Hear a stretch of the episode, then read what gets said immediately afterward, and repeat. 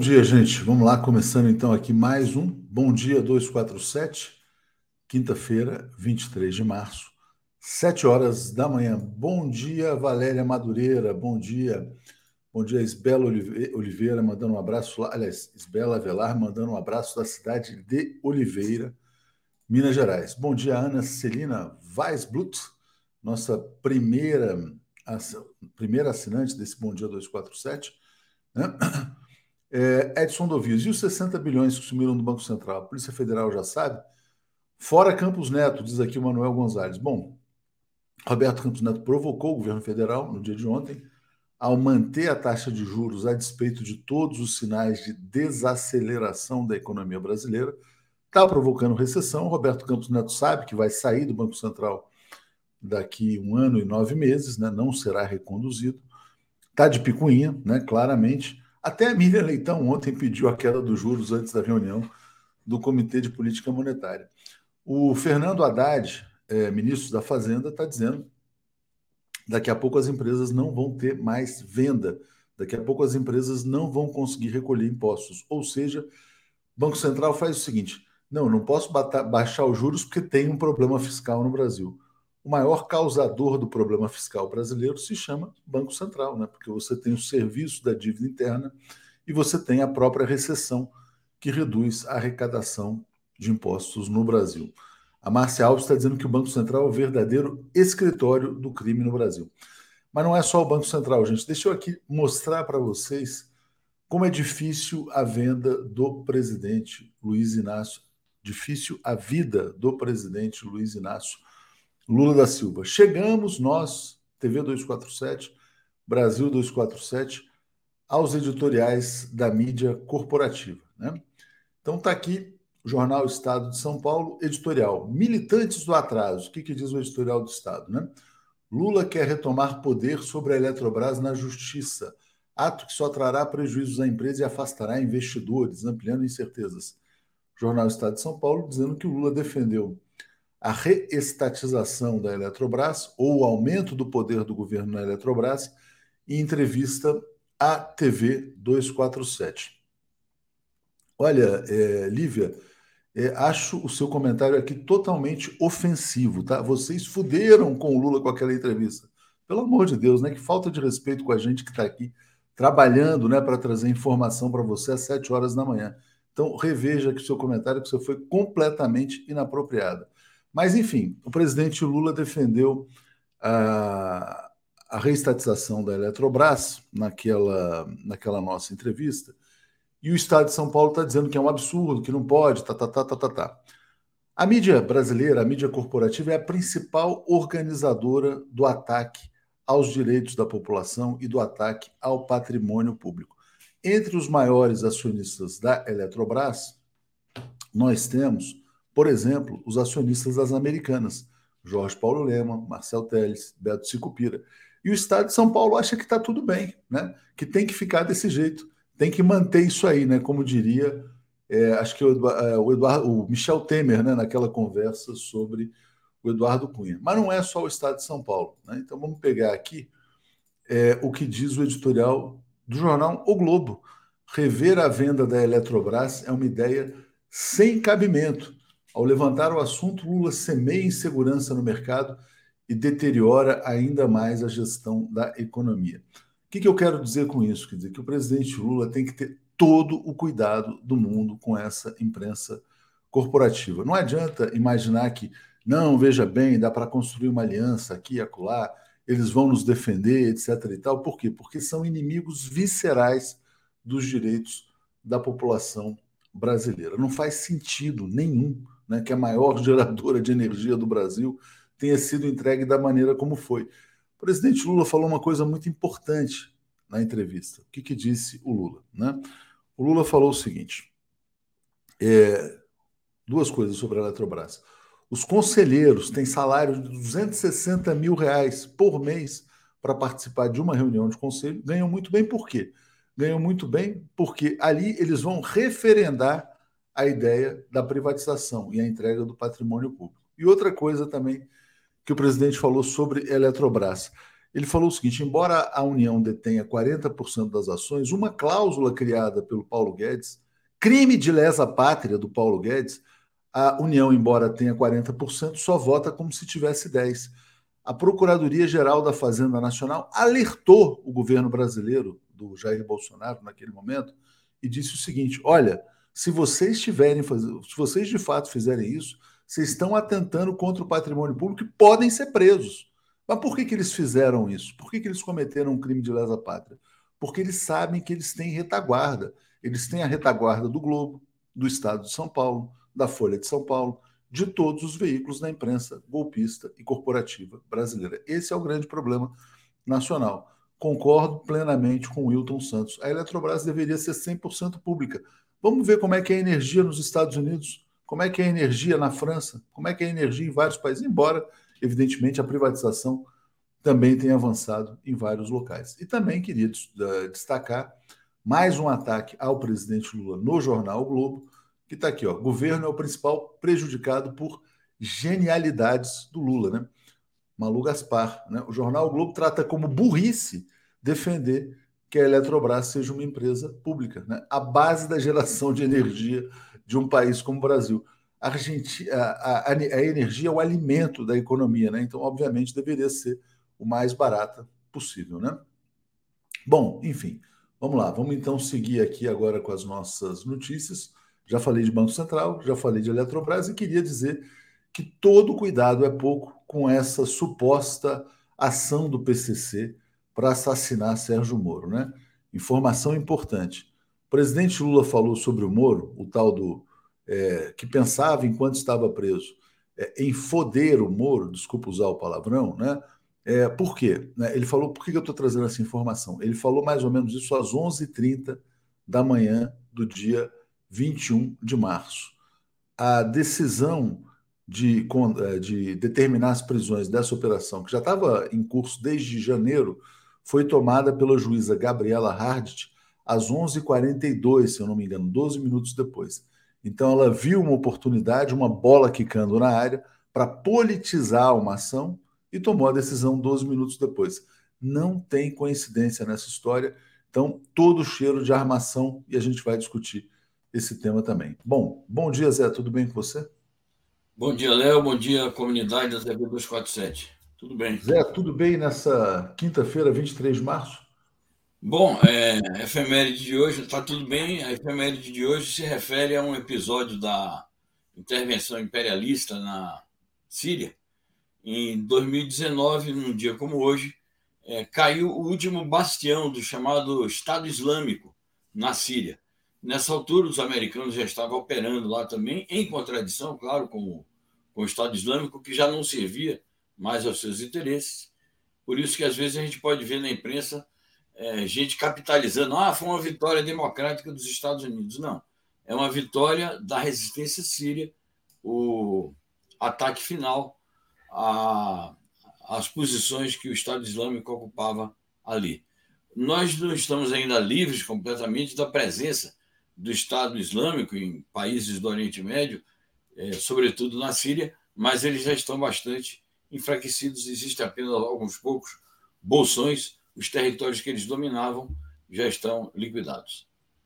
Obrigado, Zé. Bom dia, Leni Brito aqui. Bom dia, gente linda da TV 247. É, Lucas Veiga está dizendo: Haddad é amigo ou inimigo? É ministro do, do Banco Central? O Haddad, obviamente, é um amigo, né? Obviamente que o Haddad está buscando fazer o melhor pelo país, também enfrenta grandes dificuldades, é, tentou construir um diálogo com o Banco Central e o Banco Central agora mostrou, né? Na verdade, o Roberto Campos Neto acabou de demonstrar na prática que não merece a confiança do Fernando Haddad. O Alisson Lacerda está dizendo: Léo, talvez a ideia de uma entrevista ao vivo não tenha sido a melhor das opções, mas estamos com vocês. Alisson discorda. Eu acho que o Lula saiu muito bem na entrevista ao vivo e eu, pessoalmente, não vi nenhum mal na frase que ele disse em relação ao Sérgio Moro. Qualquer pessoa com honestidade compreende o que ele disse: que a prisão política dele ia destruir a imagem do Moro. Então ele disse: eu poderia ter saído, mas eu quis ficar por como, assim, inclusive quer dizer como como se a prisão fosse uma ideia de resistência pacífica contra as arbitrariedades do ex-juiz. O ex-juiz está tentando politizar, quer ganhar uma sobrevida tal. Não vai durar, assim, esse, esse caso do Moro não vai durar uma semana.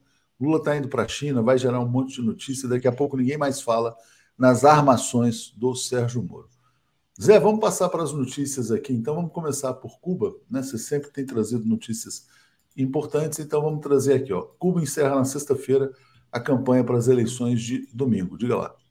Perfeito. Hoje e amanhã são os dias finais da campanha eleitoral em Cuba, que é uma campanha muito peculiar, própria do sistema político cubano, é, que realizará eleições no domingo, dia 26, eleições parlamentares, as quais, como a gente tem assinalado aqui, é, vão depois que, que o parlamento estiver formado, eleger o governo, o Conselho de Ministros, o presidente da República, enfim, o parlamento vai se encarregar de constituir os órgãos é, executivos e administrativos do poder popular cubano. A Assembleia Cubana é assim chamada Assembleia Nacional do Poder Popular. Todo o poder em Cuba emana do povo, em seu nome exercido através dos deputados eleitos à Assembleia Popular. A peculiaridade do sistema cubano é que as eleições, as candidaturas, não são definidas pelo Partido Comunista Cubano, nem por outros partidos que, é, no caso de Cuba, não existem.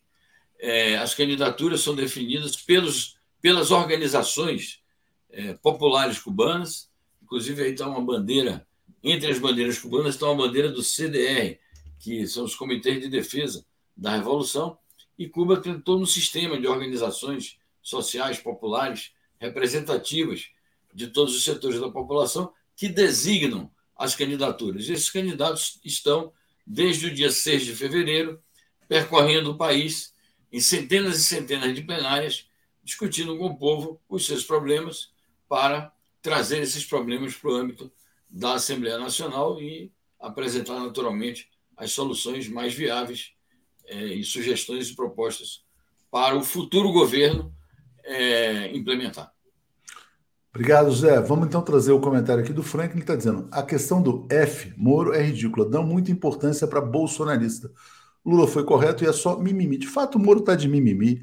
E o fato é o seguinte: quem ferrou o Brasil nos últimos 10 anos, o Brasil não cresce em função de um ex-juiz que, a serviço de interesses internacionais, quebrou várias empresas brasileiras e paralisou todas as obras públicas do país. O resto é mimimi, exatamente.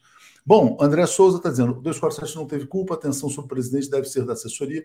Daqui para frente, daqui frente, o avançar da idade enfraquece o filtro, né? Lula não é diferente. Mas Lula está muito afiado, viu, gente? Apesar dos 77 anos, né? Óbvio que você pode trocar. Quem em duas horas não vai trocar uma palavra, né?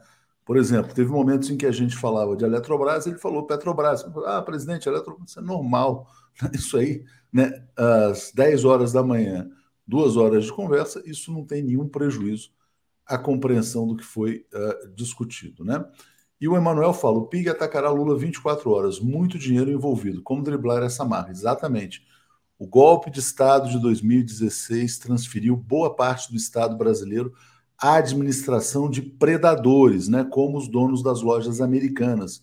Os predadores são grandes anunciantes né? Uh, então é importante que os grandes, que a gente saiba que os grandes anunciantes da imprensa corporativa vão patrocinar os veículos de comunicação para que o assalto ao povo brasileiro persista. Né? Essa é uma lógica que é bem uh, cristalina, né? A gente tem que ter essa compreensão também.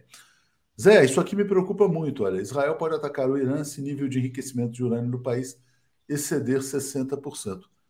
É, algo me diz que essa, essa guerra vai eclodir também ainda nesse ano. Mas diga, Zé.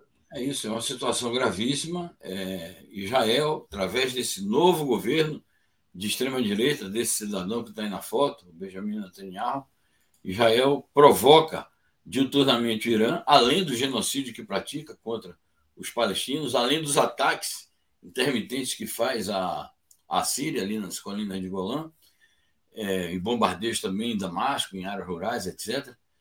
É, além de tudo isso, Israel provoca tensões gravíssimas é, contra o Irã e é uma ameaça cada vez mais presente e a possibilidade realmente é, podem acontecer fatos ali é, gravíssimos e um ataque israelense ao Irã provocaria uma guerra é, sem controle. Uma guerra que pode levar a outras escaladas na região do Oriente Médio. Mas o que nós vemos é isto.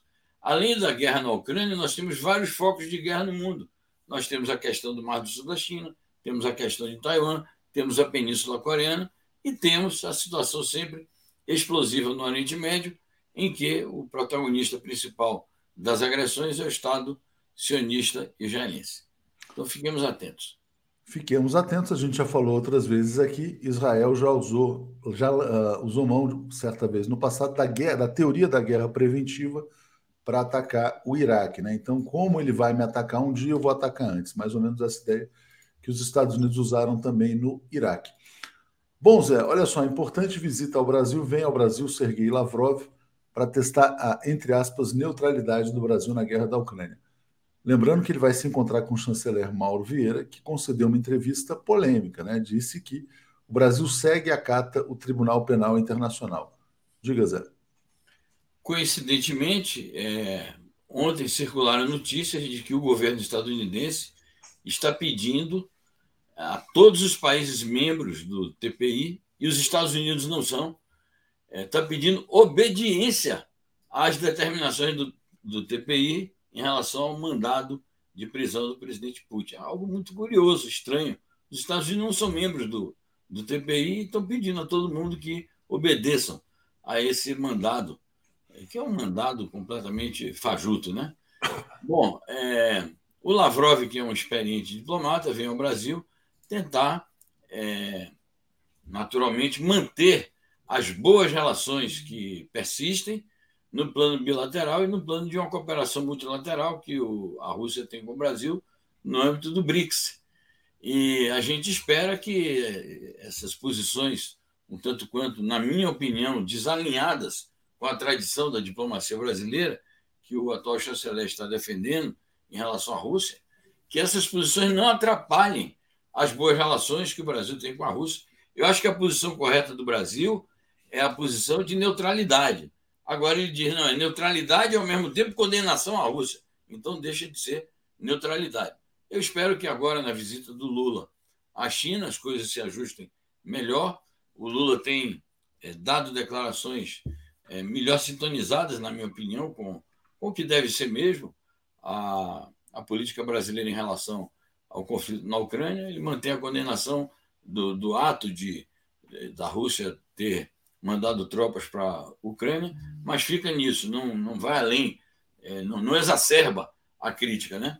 Então, eu espero que depois da visita que o Lula vai fazer à China, onde vai ouvir do Xi Jinping também a, as posições chinesas e a possibilidade da China é, atuar em favor da paz, que isto influencie é, a chancelaria e o, o encontro do, do chanceler com o Lavrov seja um encontro mais benéfico ao fortalecimento das relações bilaterais com a Rússia. Obrigado, Zé. Uh, só corrigindo um comentário aqui do André Souza, ele tinha falado o seguinte: o avançar da idade enfraquece o filtro, né? É o filtro da memória, enfim, tal. E Ana Petri está dizendo: aqui a guerra foi aos índios, né?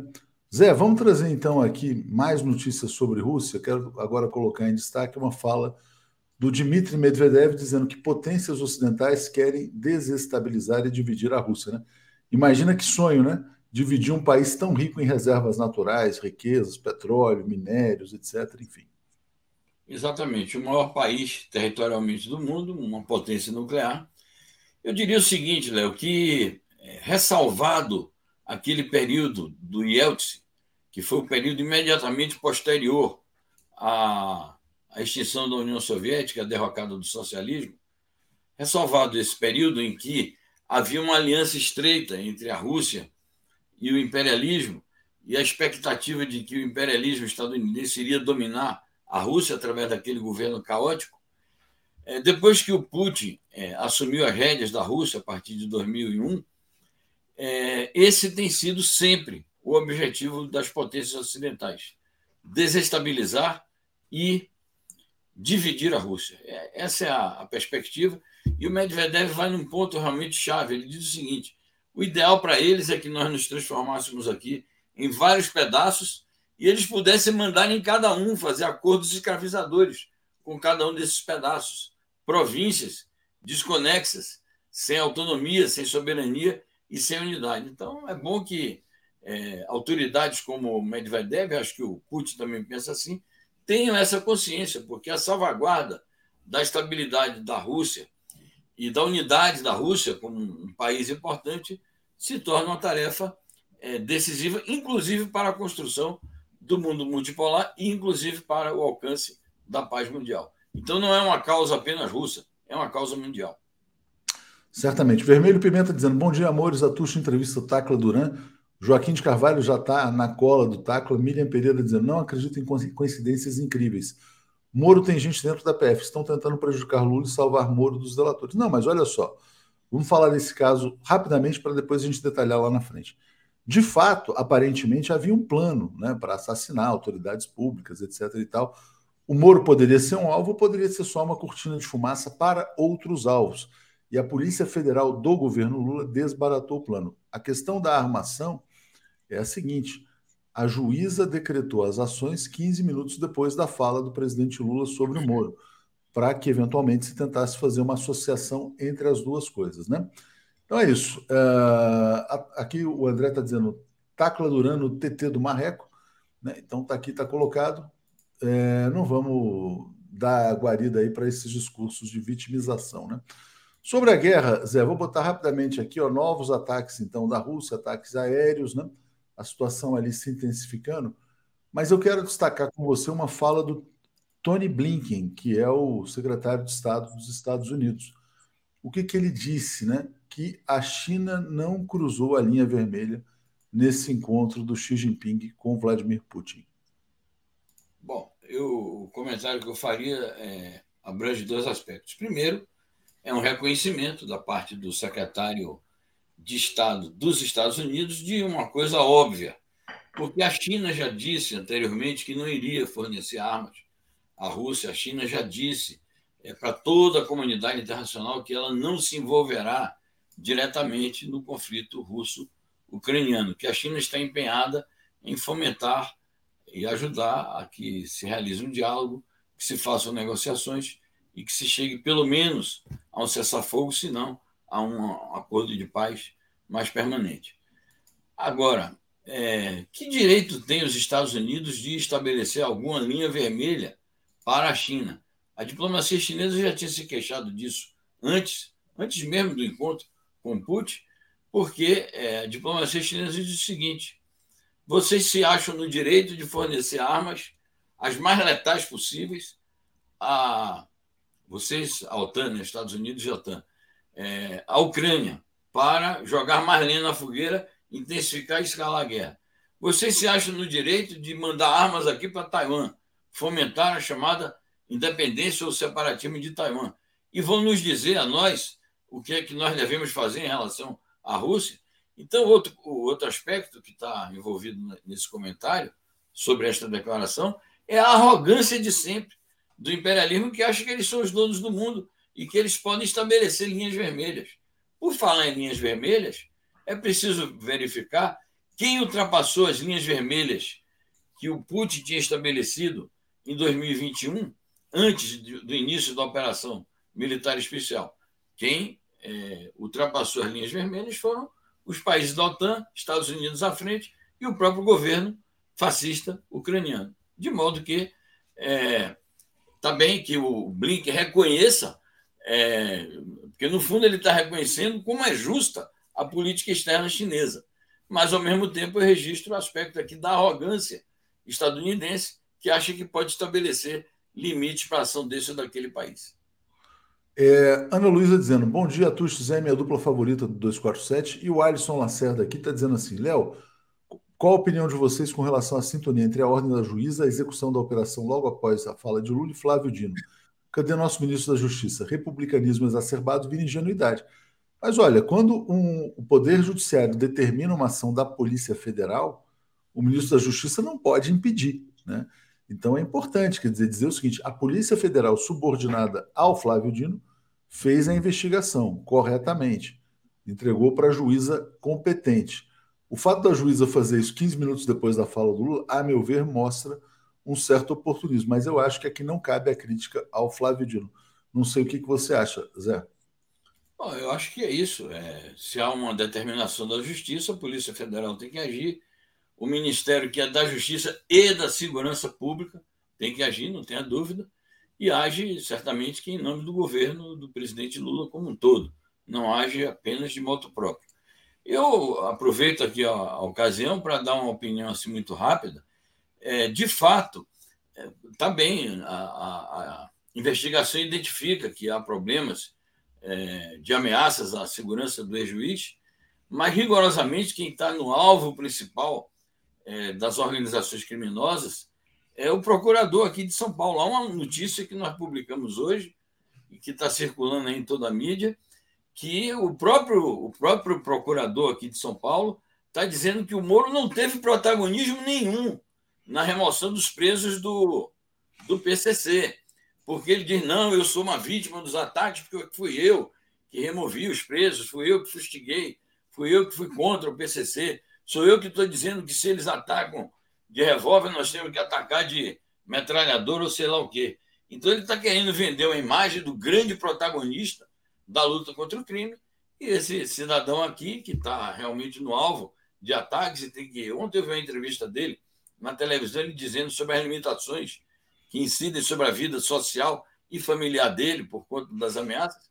Então ele disse: é mentira. Está aí no texto da matéria, é mentira que o Moro tenha sido protagonista de algo nesse sentido aí.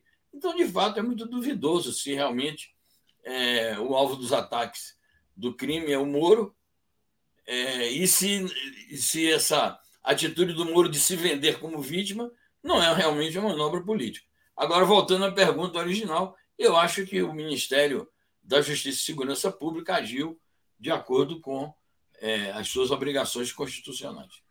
Léo, uh, toda vez eu te chamo de Léo, cara, porque eu tenho furado com estopa. Tem, tem Desculpa, Léo aí na redação, cara. É, não, mas eu sempre estou pensando assim que eu estou falando com o Léo Estopa, cara. Também, assim, você vê, ó, se o Lula às vezes troca uma palavra, por que, que eu não vou trocar também, né? Entrevista de Lula TV 247 repercutiu muito bem na China, né? Ótima repercussão.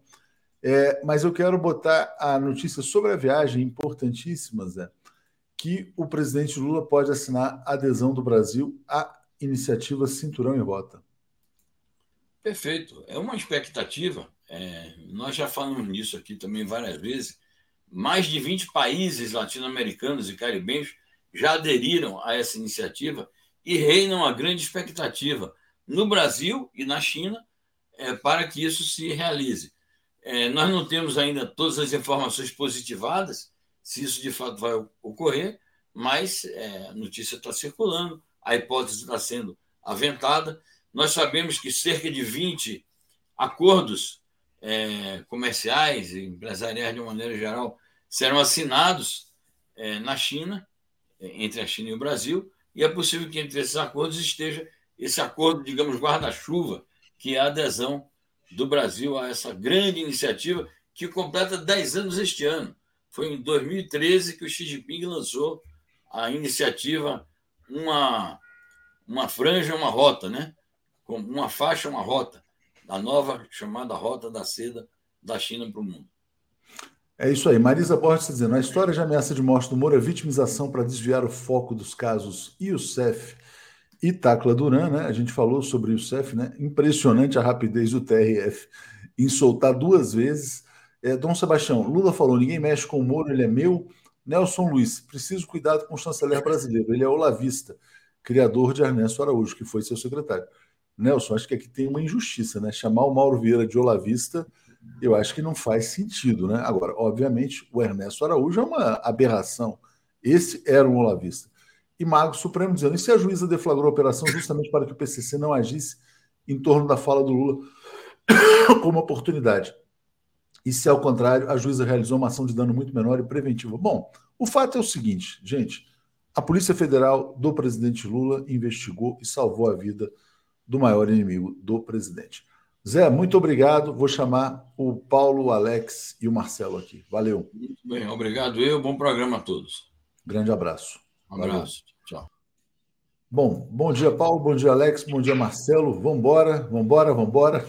Bora, vambora. Bom dia, bom dia. Bom dia, bom dia, Paulo. Bom dia, Alex. Tudo bem? Bom dia, bem. tudo bem? Bom dia, Marcelo. Bom dia, Léo. Bom dia, Paulo. Bom dia, Alex. Bom dia, comunidade 247. Vamos lá, deixa eu só, só trazer três comentários aqui antes da gente começar. Rapidinho, o Rafael está nos apoiando. Renata Ferraz está dizendo: ó, o repugnante Moro diz que mais grave do que ameaça sobre o procurador é sobre um senador, ou seja, ele. Você disse tudo, é uma figura repugnante que ferrou o Brasil, né? 4 milhões de empregos destruídos. Rosana, vocês viram a matéria de, do promotor desmentindo o Moro? O Zé acabou de falar desse, desse promotor aqui, né? É, eu queria começar rapidamente, Paulo, antes da gente falar de Banco Central, desses assuntos e tal. Hum. Vou botar um tweet do presidente Lula neste momento, agora, ele acabou de twittar, em que ele fala assim: ó, Bom dia, hoje estou no Rio de Janeiro, onde visitarei a construção de submarinos pela Marinha em Itaguaí. E também participarei do relançamento do programa de fomento à cultura para recuperarmos empregos e a produção artística brasileira. Por que, que isso aqui é tão importante? Porque isso aqui, na verdade, é o programa do submarino nuclear é, concebido pelo almirante Otto, Otton, que foi alvo da Operação Lava Jato. Né? Então, uma parceria para a construção de um submarino nuclear que envolve Marinha, Odebrecht e uma empresa francesa chamada DCNS, que entrou na mira também dessa ação internacional contra o Brasil. Lula vai lá, não só se reaproxima dos militares, mas acho que também tem um desagravo aí ao almirante Otton. Diga, Paulo. Exatamente. Começando pelo personagem, o Almirante Otto foi um desses cérebros brasileiros, apesar uh, desses cérebros brasileiros, incansável pesquisador sobre a, a, tecnologia de enriquecimento de urânio.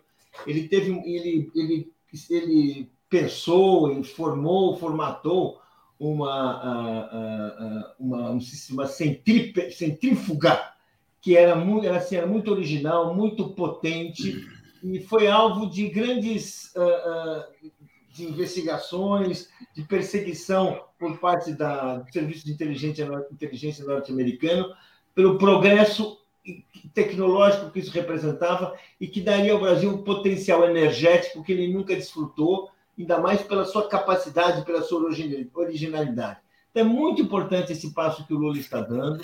Ele, ele, restaura uma, uma, uma, biografia e um personagem que foi perseguido, que enfrentou assim injustiças tremendas e que representa para a ciência brasileira um desses passos assim raros na nossa história. Mas porque são raros, devem ser valorizados. E não só por, pela sua realidade, mas pela sua eficiência. Então, ou seja, quando o Lula faz isso, ele está realmente ele está revalorizando o Otto e está também fazendo uma coisa que é importante, é mostrando qual, é o, qual é o verdadeiro papel das Forças Armadas. Não é o papel político, não é o papel de perseguir opositores, não é o papel de se, de, de se envolver nos temas da política interna, querer governar, querer não sei o quê, mas sim proteger a nossa costa.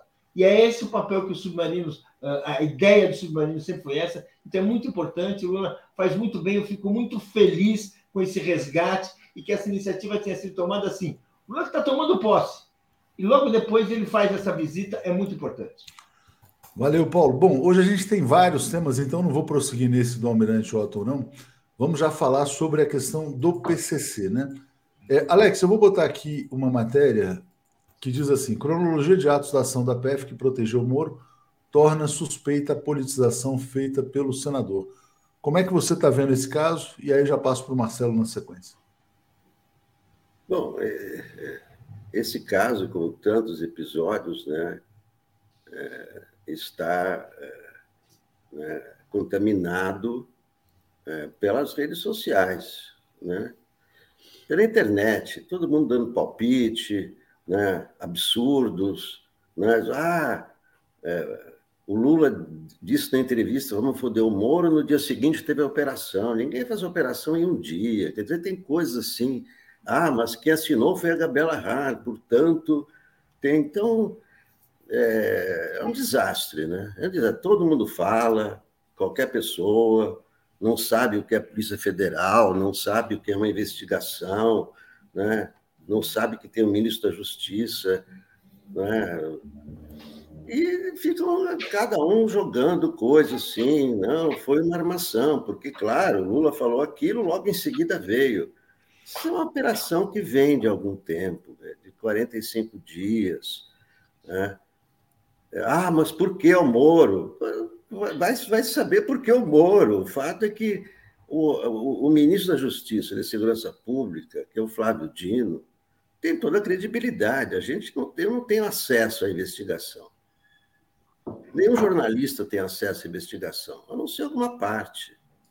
Mas não toda a investigação. Eu não acho que o, o, o ministro Flávio Dino ia é, dizer o que ele disse sem saber da investigação. Ele não é leviano. Não, e claramente tem elementos, né? Quer dizer, houve de fato uma preparação ali. Quer dizer, é, claro, se não ia matar o Moro, dizer, se não ia matar, é uma outra questão, mas que teve uma é, preparação, teve. É evidente que a entrevista do Lula se tornou histórica né, ao 247, porque ele disse isso. Mas o Lula se referia ao passado, não se referia ao presente, não tem nada que ver uma coisa com a outra. Ah, mas no dia seguinte veio. Não importa que veio no dia seguinte, não, não tem relação. Quer dizer, vai desconfiar do Flávio Dino, ah, então Flávio Dino. Não, não, não mas a, desconfiança, Alex, desculpa. Não, eu estou falando em relação de gente, Dino, em das redes sociais. Também, mas estou falando, estou falando que eu leio nas redes sociais, tem todo uhum. tipo de desconfiança. Da extrema-direita jogando eh, a esquerda, dizer é uma coisa maluca, tem que parar um pouco, pensar, raciocinar o que é uma operação policial, o que é a polícia, o que é o PCC, né? E, e, não começar de desconfianças, dúvidas, armações e tal, né? Tem que, tem... Não, mas o fato concreto é o seguinte, Alex: o Moro politizou, o Moro está se fazendo de vítima, né? Então ele está dizendo que a, ele, ele, tirou do contexto a fala do presidente Lula. Felipe Neto está aqui dizendo: a ideia de que Lula falou essa, eh, de que Lula falou essa semana, só vou ficar bem quando foder o Moro é falsa. As manchetes da extrema-direita mentem. Lula disse que era isso quando estava preso. Ele diz isso sobre o passado, não mais sobre o presente. E o Moro, né, vamos dizer assim, oportunista que é, tentou politizar. Diga, Marcelo. Bom, vamos lá. Eu vou concordar plenamente com o que o Alex falou. É, vamos fazer um pequeno histórico. Desde meados de janeiro, a Superintendência da Polícia Federal está entregue a um delegado antilavajatista, chamado Rivaldo Venâncio. Rivaldo, para quem não sabe, em agosto do ano passado, juntou-se ao Andrei Rodrigues e ao Alex, ao Alexander, na segurança pessoal de Lula. Ele mudou-se de Curitiba para São Paulo e ele cuidava da segurança do candidato Lula durante a campanha, junto com seus dois colegas. Quem coordenava tudo era o André Rodrigues, o, o Alexander continua fazendo a segurança do Lula no Palácio do Planalto, e o Rivaldo, que tem família aqui em Curitiba, voltou para Curitiba e assumiu assumiu a superintendência, cuja posse foi terça-feira. Eu vim aqui a Curitiba a proposta do Rivaldo, que eu já conheço desde 2015. O Rivaldo pegou esse caso no início de fevereiro. O inquérito, as informações do Ministério Público de São Paulo foram passadas para a Superintendência de, Curitiba, de Paraná, porque aqui teria um núcleo desse PCC. Trouxeram um delegado de outra delegacia que é especialista em investigar organização criminosa. Eu não vou ficar dando nome, eles me pediram para não dar nomes, porque as pessoas correm risco de vida. E aí, no dia 7 de fevereiro, eles distribuíram um inquérito que foi para a nona vara federal. Nessa distribuição, eles já pediam a quebra de sigilo bancário telefônico, 7 de fevereiro. Estou falando fevereiro, nem março é. Eles pediam a quebra de sigilo e outras autorizações. Quem foi o primeiro procurador da República a falar nesse caso? Foi o Sérgio Souza, que é o procurador que, em 2014, disse para o Moro: a Lava Jato não pode acontecer em Curitiba. Aqui não é o foro dessa operação o foro dessa operação é São Paulo ou Brasília. Imediatamente houve alguma coisa que até hoje não se esclareceu. Esse procurador foi afastado e apareceu o Deltan Dallagnol para fazer tudo que fez. Ou seja, o primeiro procurador a falar nesse inquérito sobre o PCC foi um anti-lavajatista também. Começaram as operações. Consta que o Sérgio Moro foi comunicado pela promotoria de São Paulo em janeiro de que havia uma ameaça a ele.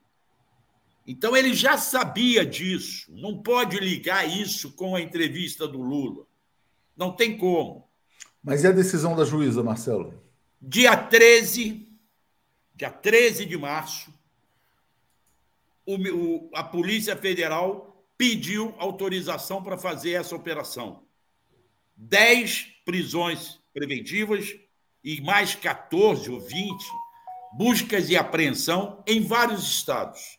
Por quê? Quem são os alvos principais desse grupo? O promotor de São Paulo. Esse sim é o alvo número um, porque foi ele quem persegue o PCC há muito tempo, foi ele quem providenciou com a Justiça do Estado de São Paulo a remoção do Marcola. O Moro não teve nenhum papel nisso, o Moro apenas como ministro, abriu vaga no presídio federal e, e ofereceu provavelmente a aeronave para fazer a viagem. Esse procura, promotor de São Paulo é um alvo. O Moro entra como alvo, é verdade, mas não se sabe a causa. Provavelmente, provavelmente, eu escrevi uma matéria ontem contando esses fatos todos. Provável, lá na matéria está que provavelmente foi porque ele botou, obrigou o encontro de advogado e preso no parlatório, que é vigiado, que não passa papelzinho. Mas há uma outra motivação, talvez. Foi a suspensão dos encontros íntimos do preso. Isso abalou os presos. E há ainda um coronel da PM de Campo Grande e uma autoridade de Rondônia. São quatro, caras. Não há ligação entre eles. Então você Marcelo... não pode Diga, não, por Você favor. não pode dizer que esse, essa perseguição é pela remoção do Marcola, é por isso. São quatro fatos diferentes, quatro autoridades diferentes. Bom, Dia... deixa eu ler aqui uh, rapidinho. Só, só rapidinho, só rapidinho. Dia 13 foi pedida estas buscas e apreensão e essa prisão.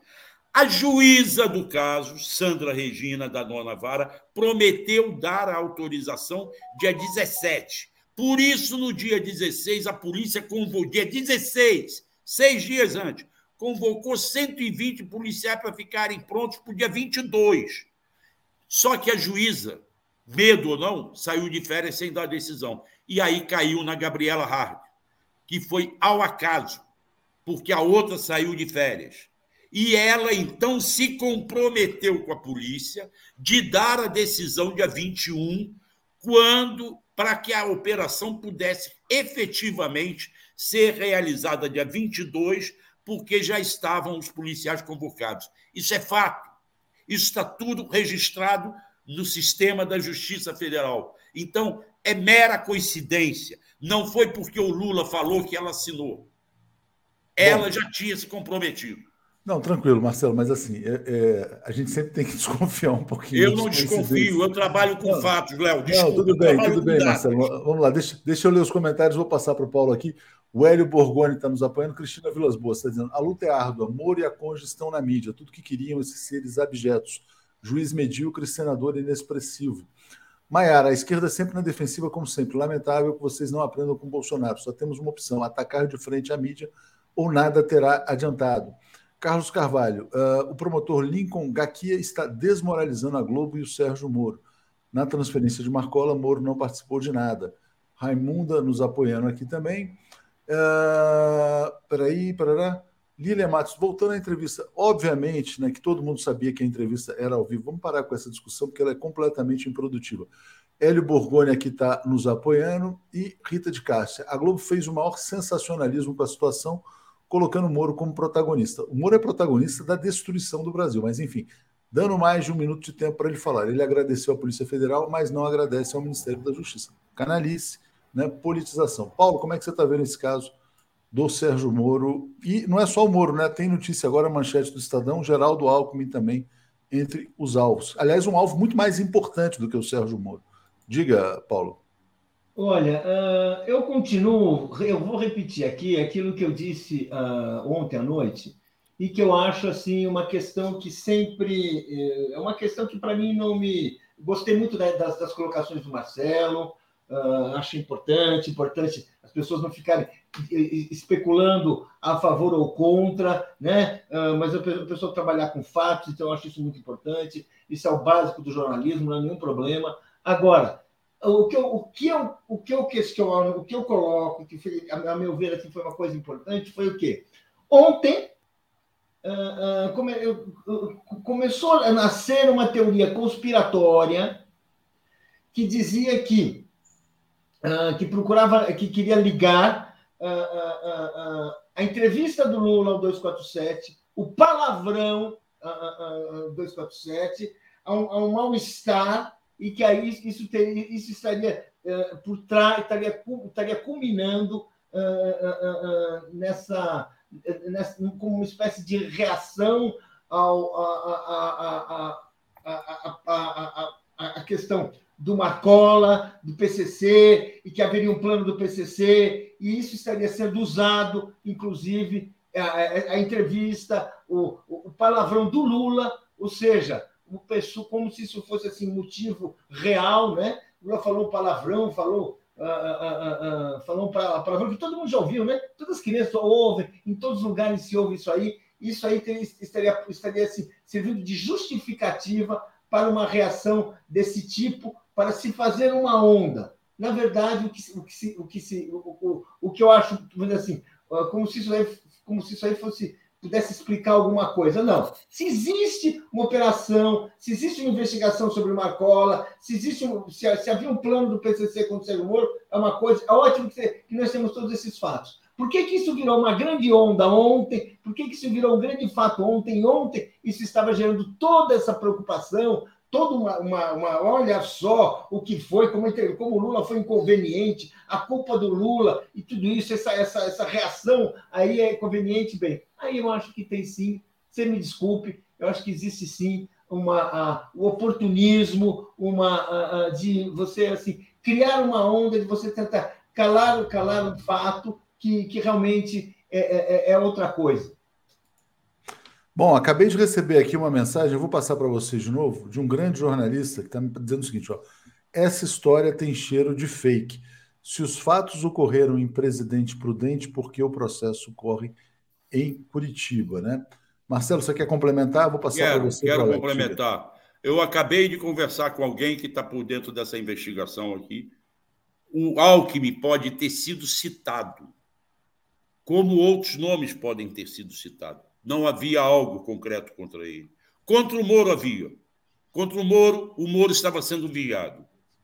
Eles vigiaram, inclusive, eles estavam monitorando o Moro. Por isso que é Curitiba.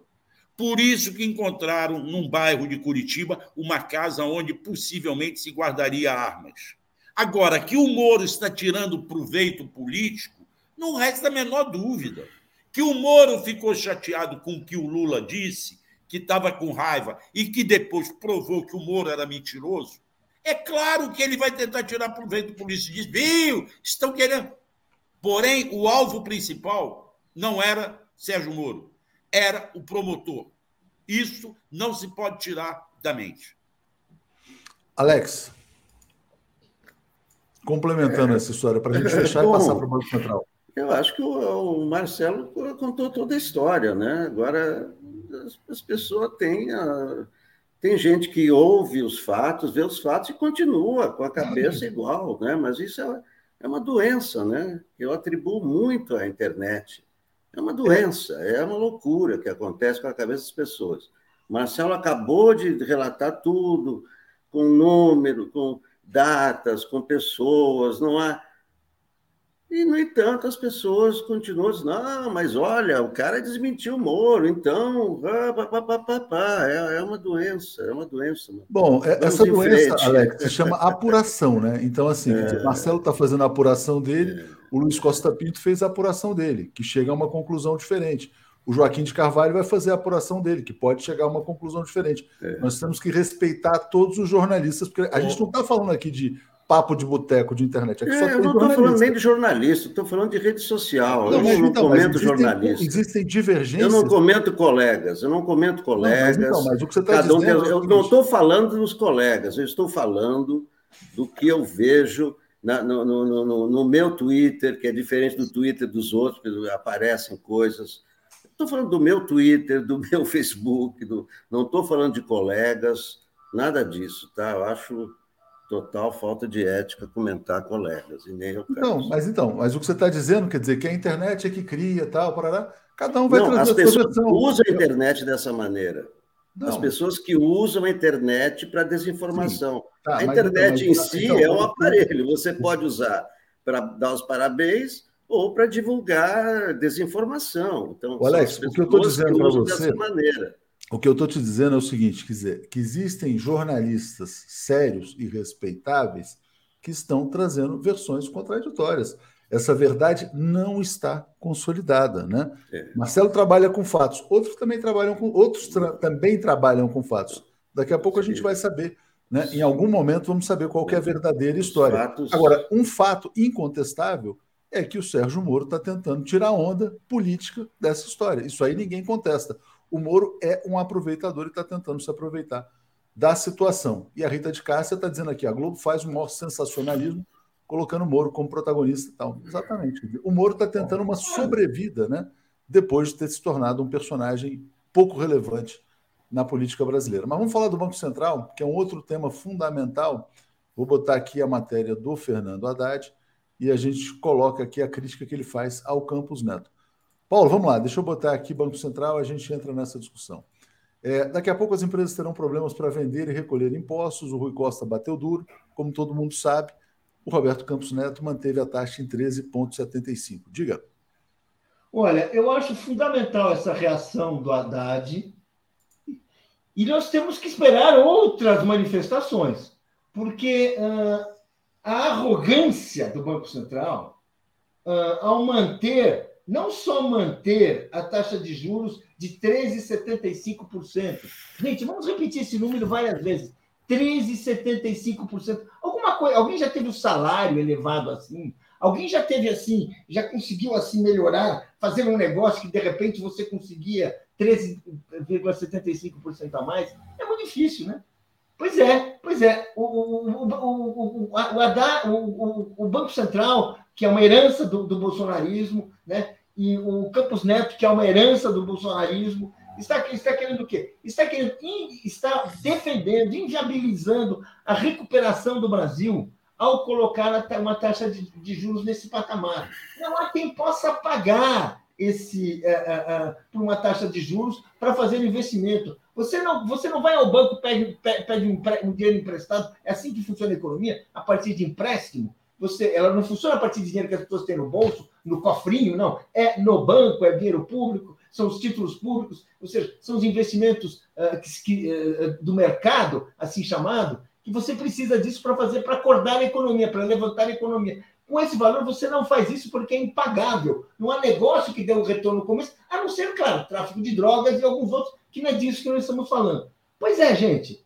Ao colocar essa questão, ao insistir nisso, e assinar uma nota dizendo que, conforme o comportamento da, o comportamento da economia pode até aumentar a taxa, a taxa de juros, sim, o Banco Central está indo para o confronto. Está indo para o confronto uh, uh, com, com, o governo Lula, está indo para o confronto com, uh, com toda uma visão de recuperação da economia, sim, e ele ameaça inviabilizar aquela, aquele que foi o voto dos brasileiros. Os brasileiros votaram por uma nova economia, e por isso é o voto no Lula. Votaram por uma recuperação do país, e por isso vem o voto no Lula. E agora o Banco Central se transforma no principal instrumento para sabotar esse esforço, para dar continuidade à recuperação do país, à recuperação do padrão de vida, da, ao combate à fome e tudo mais. Pois é, nós temos agora um banco, um, um banco Central que joga abertamente contra o, o Haddad uh, uh, diz que é claro que uh, as empresas terão problemas para vender e recolher impostos. É óbvio, é óbvio, vão ser estranguladas. Agora, é necessário discutir como vai se enfrentar isso. Porque a postura do, do, do, do Campos Neto é de confronto. Existe um governo, existe uma, manipula uma, uma vontade popular que ficou clara nas urnas. Esse governo ele tem um projeto político, esse projeto foi, foi aprovado Vários economistas do mundo inteiro demonstram que essa taxa de juros é um absurdo, ela é criminosa, ela é chamada de pornográfica. Isso, vamos dizer assim, é quase elogio. Bem, com tudo isso, gente, é, uh, nós estamos à beira de uma crise e vamos ver o que vai ser feito. Como é que o governo vai. Ele está querendo confrontar o governo, e não é o governo, é a vontade do povo, a vontade da maioria. Bom, uh, Marcelo, vamos falar sobre esse tema, né? Realmente, assim, quer dizer, não só foi a manutenção da taxa de juros, mas foi um comunicado do Banco Central de que ela pode continuar alta, pode até subir nos próximos meses. Diga lá, Marcelo. É inacreditável isso que nós vivemos ontem. O mundo inteiro está criticando essa taxa. O mundo inteiro. E, no entanto, a direção do Banco Central acha que ela está certa. Contra todo mundo. Está todo mundo vendo que esses juros escrochantes, que beneficiam os rentistas, vai levar o país à bancarrota. Vai impedir o combate à fome.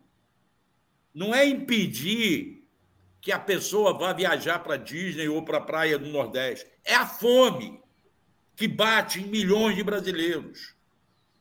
É a falta de saúde que bate em milhões de brasileiros e não bate nesses caras do Banco Central porque eles têm conta no exterior. Esses caras não vivem a realidade do povo brasileiro, não andam na rua, quando o mundo muito andam na Faria Lima. Não frequentam as ruas para ver o que está se passando no país. Eu Estive em Brasília recentemente, estive em São Paulo recentemente, estou em Curitiba, volto para o Rio e estou vendo a realidade é igual.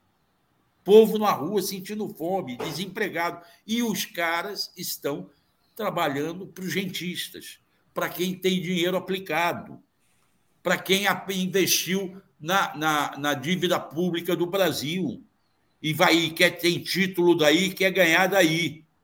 É impossível você fazer políticas públicas com um banco central como esse. Os caras são terrivelmente inatingíveis pela questão social. Não é possível que eles mantenham essa taxa. Não é, não sou eu, nem o Atushi, nem o, o, o Alex, nem o Paulo Moreira Leite. É o mundo que está dizendo que essa taxa é escrochante. E como que se mantém isso? Tem que se pensar nisso. Alex, Banco Central, deixa eu só rodar vários comentários que tem aqui ainda sobre o caso PCC. Deixa eu passar por ele e já te passo para falar aqui do Banco Central. Vamos lá. Uh, onde que a gente estava? Muito comentário aqui, gente. Vamos lá, um pouquinho de paciência. Eu tinha parado na Rita de Cássia, né? Vamos começar aqui com a Júnior Lage. O deputado estadual Capiroso, cabo do PL, ontem exaltou Ustra na Assembleia Legislativa durante a audiência. Cassação desse sujeito Pois é, mais um, né? Mais um querendo ser exaltador de torturador. Rinaldo, por que a mídia golpista procurou Marreco e não o vice-presidente da República? Né? Porque querem dar uma sobrevida a ele. Deucélio, Mascar... é, tá dizendo, Marcelo é um grande jornalista, não comete platitudes. Parabéns. Miriam, não acredito em coincidências incríveis. Aí tem. Ronivon, Marcelo Auler, alguma brecha na lei que o governo possa afastar esse cara do Banco Central? Pode, pode levar ao Senado. O problema é que o governo não tem maioria para afastar no Senado. Então, por isso tem que esperar dois anos, né? É, de tortura econômica. Duarte, as previsões de atentado contra a extrema-direita são comuns recorrentes. Lembremos do não atentado ao Tarcísio em plena campanha eleitoral. Pois é, a, a extrema-direita também arma muito. E às vezes pode ter conexões com crime também, né? Marcelo Vita, Alex e Marcelo merecem aplausos pelas manifestações objetivas. Lamentável os setores tentarem desmerecer a PF. Né? Ninguém falou da PF aqui, viu? Você falou foi da juíza. Fernando Soares, Bo Bolsonaro, Moro e Caterva precisam se apegar a insignificâncias. Nisso eles têm o apoio da mídia de mercado. Clides, a rede social está acusando Lula. Esse é o fato, exatamente. Estão dizendo que Lula tem ligações com crime organizado. Marina, chamei o Tardelli, ele tem uma versão muito boa. Boa ideia. Deu Célio. Alex disse que não comenta colegas. Ah, bom, vamos entrar, evitar assim, briga interna aqui. Romulo Galo, Alex, uh, uh, não, tá dizendo, meu pai é bolsonarista juramentado recebeu no WhatsApp o corte 247 associando o caso Celso Daniel à facada no Bolsonaro. Facada está botando entre aspas. Quem fez isso foi o Jair Bolsonaro. Se o cara é bolsonarista, o Bolsonaro vai lá e diz o seguinte: não, Celso Daniel, é, Adélio e agora Moro, né? O Bolsonaro está explorando politicamente esse caso. Por quê? Porque é mau caráter. Jairo Costa, a indústria automobilística está parada, afetando a cadeia produtiva de autopeças. Campos Neto ignora este fato, mantendo juros altos e recessão. Alex, taxa de juros. É, é o seguinte, é, não dá para tirar o cara do, do, do Banco Central. Né? A justificativa deles é que eles querem é, baixar a inflação para a meta, porque a meta é 3,8 e a inflação está em 6. Então, esse é o argumento que eles dão. E o outro argumento que eles dão é, é que não se sabe o que vai ser essa âncora fiscal. Então, é, tem que, tem que é, mais uma vez, quer dizer, acusações assim, ah, o cara é o vilão, esse é o vilão, é, tira o cara, é, é tudo com fígado. Tem que analisar os fatos, né? E isso não é o Banco Central do Brasil, são os bancos centrais do mundo. Evidentemente que essa taxa é alta. Agora, como descer a taxa? Xingando o cara? É assim que vai descer a taxa? É, fazendo passeata contra o cara, é assim que vai descer a taxa. O problema é esse. Você pode olhar as taxas do primeiro mandato do governo Lula, estavam altíssimas, e, e o presidente do Banco Central não tinha autonomia, era Henrique Meirelles. O próprio Lula já disse, é, eu falava para o Meirelles, e o Meirelles não descia a taxa. Então, acho que, sabe, tem muito fígado nessa discussão. Olhem os, olhem os números do, do primeiro mandato, vejam o, mandato do Lula começou com a, com a taxa de juros a 25. Levou Bom, quatro anos, levou quatro anos para baixar a taxa com o Banco Central controlado pelo governo, que era o Henrique Meirelles. Então, precisa ter também um pouco de bom senso. A taxa é alta, é alta, mas como baixar? Batendo no cara, é assim que baixa? Bom, vamos lá. Deixa eu falar sobre a questão da taxa de juros do passado. 10, uh, 20 anos atrás, o Brasil não tinha reservas internacionais, o Brasil estava quebrado, né? Então o presidente Lula fez uma política de acumulação de reservas, a taxa de juros ajudava a atrair capitais para o Brasil, a moeda foi se valorizando e gradativamente a taxa de juros foi caindo. A taxa de juros no Brasil hoje é a maior do mundo, com larga vantagem em relação a outros países. E se dependesse do Banco Central, né? Ah, não, para baixar a taxa de juros eu preciso de um compromisso fiscal. Então, por exemplo, se o governo Lula decidisse privatizar a Petrobras, ah, agora eu vou baixar a taxa de juros porque você vai privatizar a Petrobras para reduzir a dívida pública. É óbvio né, que o presidente Lula não vai se render ao discurso neoliberal.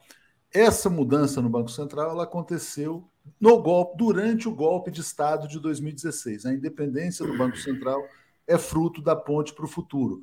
O Banco do o Brasil não cresce desde o golpe de Estado, então isso está claro que, evidentemente, tem algo errado com o neoliberalismo. Sobre a questão do criticar ou não criticar o Roberto Campos Neto, tem uma questão política. As taxas de juros estão colocando o Brasil no trilho, no caminho de uma recessão. Existe uma recessão contratada. As empresas estão quebrando. A Americanas quebrou, não só pela questão dos juros, mas quebrou porque cometeu fraude. Né? Mas outras empresas estão em dificuldades. Então a gente está indo para uma recessão e, obviamente, quer dizer que o Lula não quer ser culpado pela recessão criada pelo Roberto Campos Neto. Aí a gente tem uma outra discussão. Será que o Banco Central reduziria a taxa de juros se o, se o Lula dissesse que o Roberto Campos era um cara legal? Não sei, não tem nenhum sinal, nenhum indicativo de que o Roberto Campos Neto, que foi votar com a camisa da seleção brasileira uniforme oficial do fascismo, reduziria a taxa de juros se o Lula passasse a mão na cabeça dele. Então, o Lula está fazendo uma disputa política. O Haddad tentou fazer um discurso de conciliação com o Banco Central durante algum tempo, e agora ele está perdendo completamente a confiança no Roberto Campos Neto, tanto que fez declarações diferentes no dia de ontem, né? O Brasil está amarrado por uma reforma feita pelos golpistas depois de 2016. Diga, Paulo. Exatamente nós somos trazidos a essa situação uh, justamente pela aliança Temer e o mercado financeiro, que foi o golpe que estrangulou, que derrubou a Dilma e que estrangulou o progresso acumulado nos governos do PT.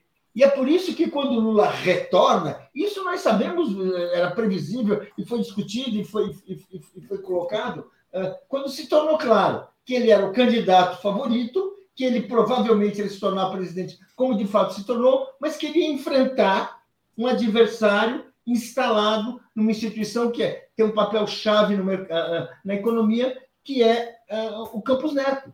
E aí a discussão é muito simples, quer dizer, não se trata da gente de falar assim, e o que, que a gente vai fazer? Vamos cruzar os braços e esperar o Campos Neto ir embora? Ah, vamos, vamos, vamos. Não, é o seguinte, é preciso utilizar de todos os instrumentos para mudar essa política econômica. Por quê? Porque a política econômica certamente não mata jornalistas de fome a, a, a política econômica, a, talvez assim até ela, ela cria empregos, uh, uh, porque são tanto, é tanto dinheiro que vem para o mercado financeiro que vem empregos, inclusive para jornalistas, empregos para assessorias de imprensa. É possível você conseguir. Agora, o povo ele morre de fome. O país, enquanto tal, ele perde soberania e ele vai, ele vai se ajoelhando.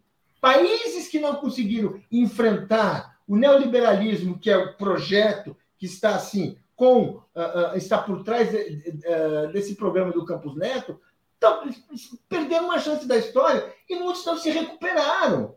A gente teve, teve países que já foram assim grandes tinham grandes projetos de distribuição de renda, de crescimento, de criar sociedades mais equilibradas, de autonomia científica, etc, etc e que perderam essas oportunidades. Por quê? Porque foram escravizados.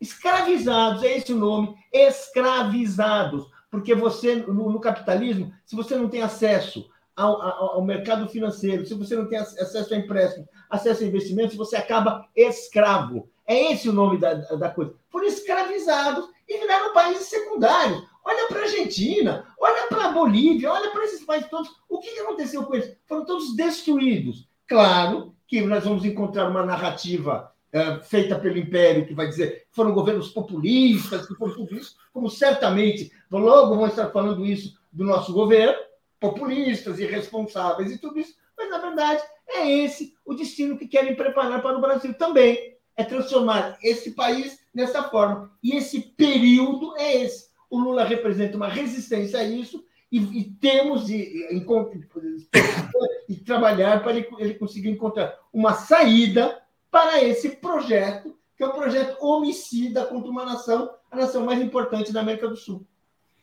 Gente, obrigado a vocês três. Vou chamar aqui o Joaquim e a Daphne, que estão aqui na espera já. Valeu, gente. Obrigado. Bom dia para todo obrigado. mundo. Um abraço. Obrigado. Vamos lá. Cadê aqui? Pronto. Apresentação de Daphne Ashton. Bom dia, gente. Bom dia, Daphne. Tudo bem? Bom dia, Joaquim. Diga, Daphne. Bom dia, Léo. Bom dia, Joaquim. Bom dia, comunidade. Tudo bem? Tudo em paz, correria danada, né? Tanta notícia, tanta coisa acontecendo. Bom dia, Joaquim. Tudo bem? Bom dia, Léo. Bom dia, Daphne. Bom dia, comunidade. Tudo certo. Muita notícia. Nosso trabalho é esse: tentar separar o joio do trigo. E explicar, né? Tentar explicar as coisas que acontecem e fatos que nem sempre estão consolidados. O Wellington dizendo: alguém tem que perguntar a Tebet de que lado ele está. Ontem estava dando entrevista dizendo que o Banco Central está correto. Bom, se a Simone Tebet falou isso, é realmente lamentável, né? É uma. Bom, vou procurar essa declaração porque eu não tinha visto. Rinaldo Tenório, senador Randolfo, parabéns pela defesa imediata e brilhante do presidente Lula contra os ataques e fakes dos bolsonaristas. Eliudson, greve geral contra juros abusivos. Cristina Vilas Boas, há um golpe em curso. Rinaldo Tenório, o povo nas ruas pode se tirar esse presidente fake não eleito diretamente e um por mercenários. Viva os franceses. Engenheiro Maestre, ficam falando nos pés de chinelo que quebraram vidraças em Brasília como terroristas. O verdadeiro terrorista é o Banco Central, que todos sabem querer inviabilizar o país. Campos Neto quer e vai derrubar o governo. Né? Ele é um bolsonarista. Né? É, Joaquim, vamos lá. Fala sobre essa questão do, do Moro, né? do PCC. Certamente você tem muitas informações, eu queria te ouvir também. Ô, Léo, depois de, do, do, da imprensa criar o falso herói, vão criar o falso mártir. Estão criando o falso mártir. E você vai dizer o seguinte: ó, não é exagero o falso mártir? Não, não é. Eu, eu, preparei aqui, a gente vai falar depois, eu e a Daphne vamos conversar sobre isso, uma série de, de eventos para mostrar que o Moro ele não tinha, não, não havia nenhum motivo para a facção criminosa é, matar o Moro. Motivo não havia, porque não foi ele o responsável pela decisão, e o próprio Moro, quando era corregedor dos presídios em Catanduvas, 2007, Catanduvas foi o presídio federal, acho que o primeiro, construído no governo Lula, de segurança máxima. E o Moro era o juiz corregedor, porque era federal e ele era o corregedor dos presídios. Aí o excelente repórter José Maschio, que era da Folha de São Paulo, ele fez uma matéria sobre o caos que havia em Catanduva sob a corregedoria do Moro. Havia regalias dos presos. O Fernandinho Beramar, que o Moro conhecia, tinha tomado depoimento, o, e o Moro cita no livro dele, na biografia.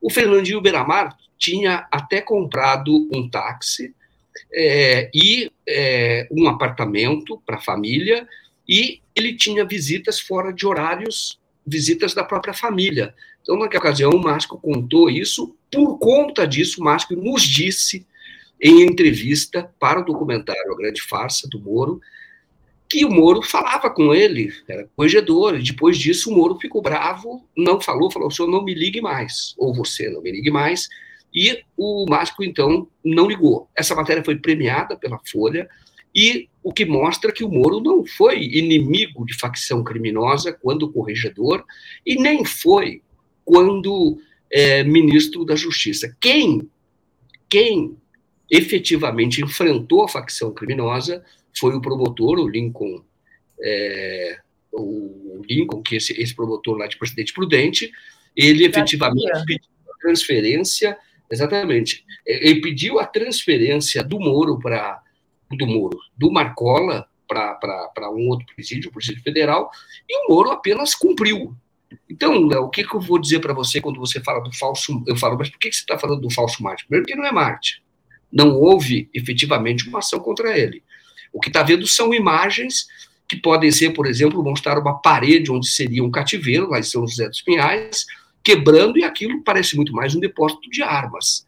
Então, eles estão criando cena a imagens para mostrar de novo, olha, este é o falso Marte. O que precisa investigar agora é por que, que este processo foi parar nas mãos da Gabriela Hard. E depois, por quê? Você tem que entender isso, porque quando você estuda o Banestado, quando você vê o caso o, do Janene que gerou a Lava Jato, os advogados têm dificuldade, quem trabalhou no caso, de entender por que isso foi parar no, na mão do Moro naquela ocasião. E ele passou a controlar poder, e ele passou, então, a, a, a, ficar mais conhecido. Era conhecido um pouquinho lá em Curitiba, passou a ser nacionalmente conhecido. E da mesma maneira agora. Por que é que esse processo, a informação que eu tenho, ele é sigiloso, não consegui entrar no processo, é que ele teria começado em Cascavel e teria ido para Curitiba, foi efetivamente, estava na mão de outra juíza. A operação deveria ter sido deflagrada no dia 17, por alguma razão não foi. A juíza que deflagraria saiu, tirou férias, e a Gabriela Hatt, que era de outra vara, assumiu como uma juíza substituta. E se você olhar a decisão dela, Havia uma investigação em curso, efetivamente, mas foi parar na mão do Gabriela Hard. E havia uma decisão dela que o Lula dá a entrevista para entrevista histórica, por sinal, para o 247, mais ou menos a, é, quando ele fala da, da, da, da, do Moro, do sentimento que ele tinha em relação ao Moro, num outro contexto, no contexto em que ele está falando para os algozes dele. Olha, não está bem. E eu vou mostrar que não está bem. E ele já fudeu o Moro, desculpe a expressão, que ele usou quando ele mostrou que o Moro era um juiz suspeito e essa era uma razão da vida dele. Sabia que estava preso injustamente, falou: eu vou mostrar que ele é um juiz mentiroso. É o que o Lula sempre falava. Que, que é um juiz mentiroso, que houve uma perseguição, que ele mentiu para o Brasil, ele mentiu, ele fez isso. Então ele está falando nesse contexto. Aí, dez minutos depois, o processo começa a se movimentar dez minutos depois. Aí passa uma hora depois. Ou seja, Joaquim, você não acredita em coincidência nesse caso? Não, de jeito nenhum. E aí eu digo o seguinte: o Moro tinha algum tipo de informação privilegiada ou preparando uma grande armação, porque você vê a cronometria e quando são 14h30 ele dá entrevista à, à CNN. E o que ele fala na entrevista à CNN? Falou, não, o que o Moro disse coloca em risco a minha e a minha família. Que exatamente? O, o Lula estava falando num contexto político. Num contexto. Ou seja, a bola quicou, o Moro aproveitou e a juíza fez o processo andar. É, você vê que. A, a, por que está com ela? Por que foi para ela? É um juiz quem efetivamente está sob ameaça, está jurado. O Moro não estava jurado pelo PCC. Quem está decretado, como ele chama, é o juiz, o Gaquia, né? o, o Lincoln Gaquia. Esse efetivamente está, porque foi ele, ele, ele hoje tem uma vida dificílima, porque ele anda cheio de, de seguranças eh, no condomínio dele, é um agente público comum, não é político. E não ganha nada com isso, com essa exposição, porque ele não é político, com todo esse aparato de segurança. Então, ele efetivamente é, é jurado, tá? Esse é jurado. Esse, esse é o, o, o Lincoln Gaquia. Ele é jurado e ele é um promotor do interior, está fazendo o trabalho dele corretamente. E aí eu pergunto por que, que isso foi parar Cascavel foi parar em Curitiba? Pode falar, ah, mas porque tinha o, o, o, o suposto cativeiro seria lá, ou teria uma casa lá em São José dos Pinhais.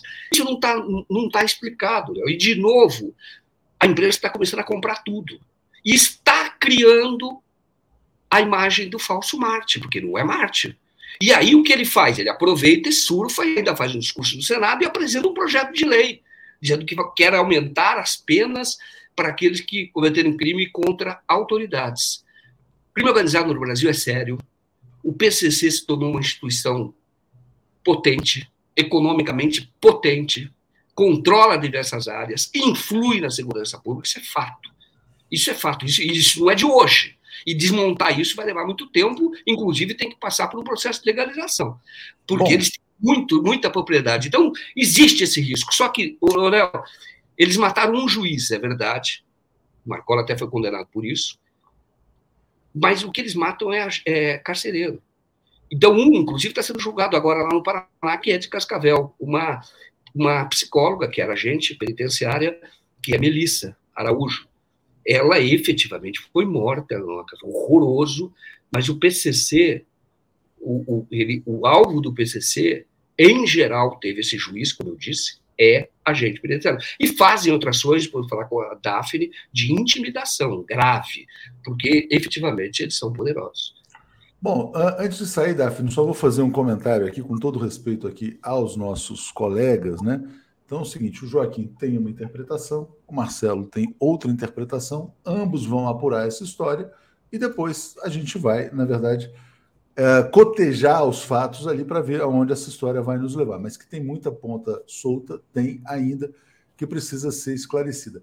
Rinaldo Tenório fala: o juiz ladrão não sofreu punição por causa do corporativismo e agora novamente colocado em evidência por ex-amigos de carreira e pela imprensa golpista. Né? Tem muito aliado, né? Infelizmente a aliança para destruir o Brasil foi bastante sólida. Né? JBS, pergunte ao professor Pedro Serrano se não é estelionato eleitoral manter o presidente do Banco Central do governo anterior. Pois é, o golpe de Estado ele tenta se eternizar no tempo com as reformas que foram feitas. É, e Cristina Vilas Boas está dizendo: Tebet Moro, ativação da terceira via. Bom dia, Joaquim. Bom dia, Daphne. Vamos em frente. Grande abraço. Valeu. Valeu. Bom, Joaquim, vamos, vamos tentar ainda é, falar um pouco mais sobre esse caso aí, dessa incrível coincidência, né? Que ontem, quando eu dei a notícia aqui no ar, eu já achei muito estranho, porque não dá para acreditar em coincidência nessa altura do campeonato, né? Depois de tudo que aconteceu no Brasil, né? e principalmente com essa figura nefasta que é o Sérgio Moro. Agora, você falou do, do promotor, né? Que desmentiu o protagonismo do Moro. E é, tem a questão do Alckmin também, né? É, que é, foram alvos também desse tal decreto de morte do PCC. Queria que você falasse um pouco mais sobre o Alckmin, por que, que o Alckmin ficou apagado na história da, da grande imprensa, né? Tá Você... Só para deixar claro que esse, desculpa, deixar claro a história da, da Melissa, psicóloga, está tendo um julgamento dos autores, dos que mataram a Melissa, que era gente penitenciária. Uhum. E você fala em relação ao Alckmin, se você olhar, é que o Alckmin nunca vai admitir isso, nem o governo do Estado nunca admitiu. Mas houve duas ações contra a família dele que era de intimidação. Então, é, mataram é, o segurança, o que era governador no começo, quando estava endurecendo em relação à, à facção estava surgindo, mataram segurança do, do, do filho do Alckmin, o Tomás, que depois vai morrer no acidente de helicóptero. E efetivamente, pelo menos a investigação mostra que foi de fato um acidente de helicóptero. Ele vai morrer, mas ali o que mostrava era uma tentativa de intimidação, dois atos. Primeiro, mataram o segurança, coitado que não tinha nada a ver, porque era um segurança, andava com o filho do governador, o filho do governador foi na casa de uma namorada é, é, da Vila Mariana, e quando ele, é, é ele sobe, o segurança fica embaixo, os bandidos se aproximam, tem um tiroteio, e, e ele, esse segurança morre. O nome dele é Diógenes. Então, estranhíssimo, mas é, tudo leva a crer que foi uma intimidação naquela ocasião. E depois, alguns anos depois, o Tomás está com a filha, também com o carro de segurança atrás, está indo à marginal, carros fecham o, o Tomás e descem e apontam a arma para o Tomás, mas não matam. Apontam. Tem um tiro com seguranças que estavam no carro de trás, entram no carro e vão embora. É claro que é uma intimidação. É claro. E é claro que isso também o governo de São Paulo nunca vai admitir, mas que houve um acordo com o PCC. Porque o que é o PCC? O PCC nasceu, é, é fruto das rebeliões de 2000, da, da, da, do massacre do Carandiru, em 92. Ali vão se organizando, e aí eles vão endurecendo, e vão depois fazer aquela grande é, paralisação em todos os presídios. E antigamente, antes do controle do PCC, você tinha uma vez tinha cadeias que eram viradas, vão virar cadeia, que é a gíria dos presos. Queimava o colchão, etc. Isso em São Paulo. E depois que o PCC ele, ele vai se consolidando, não tem mais nenhum tipo de rebelião, porque eles controlam, e é claro que tem um acordo que o governo do Estado não vai nunca admitir, porque isso é falência do governo. Mas de que eles controlam. Então, tem o faxina, eles têm algumas posições que são é, de privilégio. Privilégio não, eles controlam, administram ali, distribuem a comida, eles, eles são os gerenciadores internos ali, e o que eles querem efetivamente, foi isso, depois do massacre, foi isso o, o que o está na essência do PCC, eles querem que efetivamente a lei de execuções penais seja, seja cumprida, que era uma lei de 83, então, com todas as garantias de direitos que tem dentro da lei, que essa lei de, época da ditadura, final da ditadura, que é a LEP, né, que é desde 83. Então, é isso que eles querem. E fora disso, o que eles têm? Muitos negócios. Então, eles compram efetivamente o tráfico de drogas em São Paulo e agora em outros estados. Efetivamente controlam. Eu vou dar um exemplo de algo que eu apurei, que foi do helicóptero de cocaína, que estava lá, o helicóptero de Zé Perrella, com cocaína, transportada pelo piloto dele, e uma droga que nunca ninguém sabe, não apareceu até hoje quem é o dono dessa droga, que foi trazida do Paraguai. Ela fez um pouso em São Paulo, deixou uma parte da cocaína e seguiu para o Espírito Santo, onde deixou a maior parte. Uma parte ficou aqui. E é claro que ficou aqui, e isso, investigação apontou isso, porque isso era é, é, essa, esse transporte, essa droga passava pela autorização do PCC. Isso é verdadeiro. Não adianta fingir que não existe.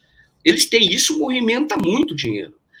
A polícia não consegue, por exemplo, acabar com o pancadão que tem em Paraisópolis, viu, o Davi? Ali é, tem ônibus que vêm de outras cidades, do Rio de Janeiro, cidades do interior, param e vão nesse pancadão. E a polícia não acaba, bastava colocar policiais lá e impedir a, a, o começo do pancadão. Que é só você chegar com a polícia e ficar no local do pancadão, não vai ter pancadão. Porque a polícia estaria marcando presença, mas isso não ocorre. Isso não ocorre. E por que não ocorre? Porque o pancadão é uma grande feira de drogas. E vem até pessoas de outros estados, etc. E é uma grande feira de drogas. Ah, mas isso é manifestação popular. Claro que é manifestação popular. É claro que o povo quer se divertir é óbvio. Mas aquele pancadão, aquela feira é do PCC, porque é uma feira. Tem uma feira, uma exposição, onde você tem os produtos que você coloca à venda. Então, é claro que controla. Tem uma droga aí que apareceu no Espírito Santo, que veio lá dos Estados Unidos, que era usado até para induzir coma. O coma, na época, foi muito usado na época por causa da pandemia, e essa droga torna as pessoas, eu não sei, esqueci o nome agora, mas é uma droga que torna um zumbi que fala, eu vi vídeos como a pessoa fica. O PCC proibiu que essa droga seja vendida em São Paulo. entendeu? Porque eles controlam, porque eles não querem, porque isso vai matar e tirar a capacidade econômica do comprador, inclusive. E esse é o grande interesse deles. Então, estou falando de vários casos. Então, o PCC é uma potência, o PCC não agiria por conta disso, já ameaçou o Alckmin, não agiria por conta disso contra um cachorro morto, que é o caso do Moro. O Moro é um cachorro morto. O Moro poderia ter sido alvo em algum outro momento, mas exatamente o que o Moro fez, porque ele cumpriu ordem do governo de São Paulo, que foi isso que o Moro fez. Governo não, Judiciário de São Paulo, cumpriu ordem. Por quê? Porque o, o Lincoln Gaquia pediu a transferência, o, o juiz deferiu, e ali, o que cabia ao governo? O caso era o governo Bolsonaro, o ministro era o Moro. Cumpria a ordem. E cumpriram a ordem. Foi isso que ocorreu. E agora, estranhamente, estão colocando o Moro como fosse um alvo do PCC. Não era. Até porque o Ministério Público em São Paulo tem um núcleo que só investiga PCC. O Lincoln era lá de presidente prudente, ele, evidentemente, que ele faz parte desse núcleo, não sei se organicamente, mas faz parte desse grupo, mas tem. Esse grupo ele já investiga faz muito tempo. Então, ali ele sabe quem são os jurados de morte, quem são aqueles decretados que me aparecem na relação. O Moro, até o final do ano passado, não estava nessa relação. E agora ele aparece justamente neste momento em que ele tenta assumir um protagonismo político e, de novo, a imprensa o está apresentando como Marte, e, de novo, é um falso Marte, assim como foi um falso herói. E você, Joaquim, me mandou aqui essa matéria, que foi uma matéria de 2022, né, a partir de uma entrevista que você fez, onde o Bolsonaro afinou com o Marcola ali, só para colaborar. Exatamente. É, era, na verdade, é o, o, pesquisador, escritor, que é o Rodrigo Cassis, ele, ele estuda discursos no parlamento, discursos do, do, Bolsonaro, sobretudo, e ele viu o dia que o Bolsonaro, o, o Marcola, é, ele, ele foi ouvido em audiência pública e o Bolsonaro falou com ele. E os dois tiveram uma identificação enorme, assim, do, do tipo, eu entendo o que você está falando. Os dois. Então eu falo o seguinte, o Bolsonaro falou filho, ainda falou, olha, eu vou resolver esse problema quando eu for ditador do Brasil, e quis dizer que o Marcola era uma espécie de ditador do crime entendeu? Porque por isso que as coisas saíam como ele queria, algo assim, dia que ele foi ditador do Brasil. E ele falou fino, falou fino com o líder do PCC. Isso é só analisar, tem áudio. Eu fiz um vídeo, viu? Se alguém, alguém quiser ver, está na TV 247. Então você tem o áudio do Bolsonaro é, falando fino com Marcola. Entendeu? Ele que fala que enfrenta os criminosos, etc. Então é só ouvir o áudio. Esse áudio foi recuperado pelo Rodrigo Cassis. Tá?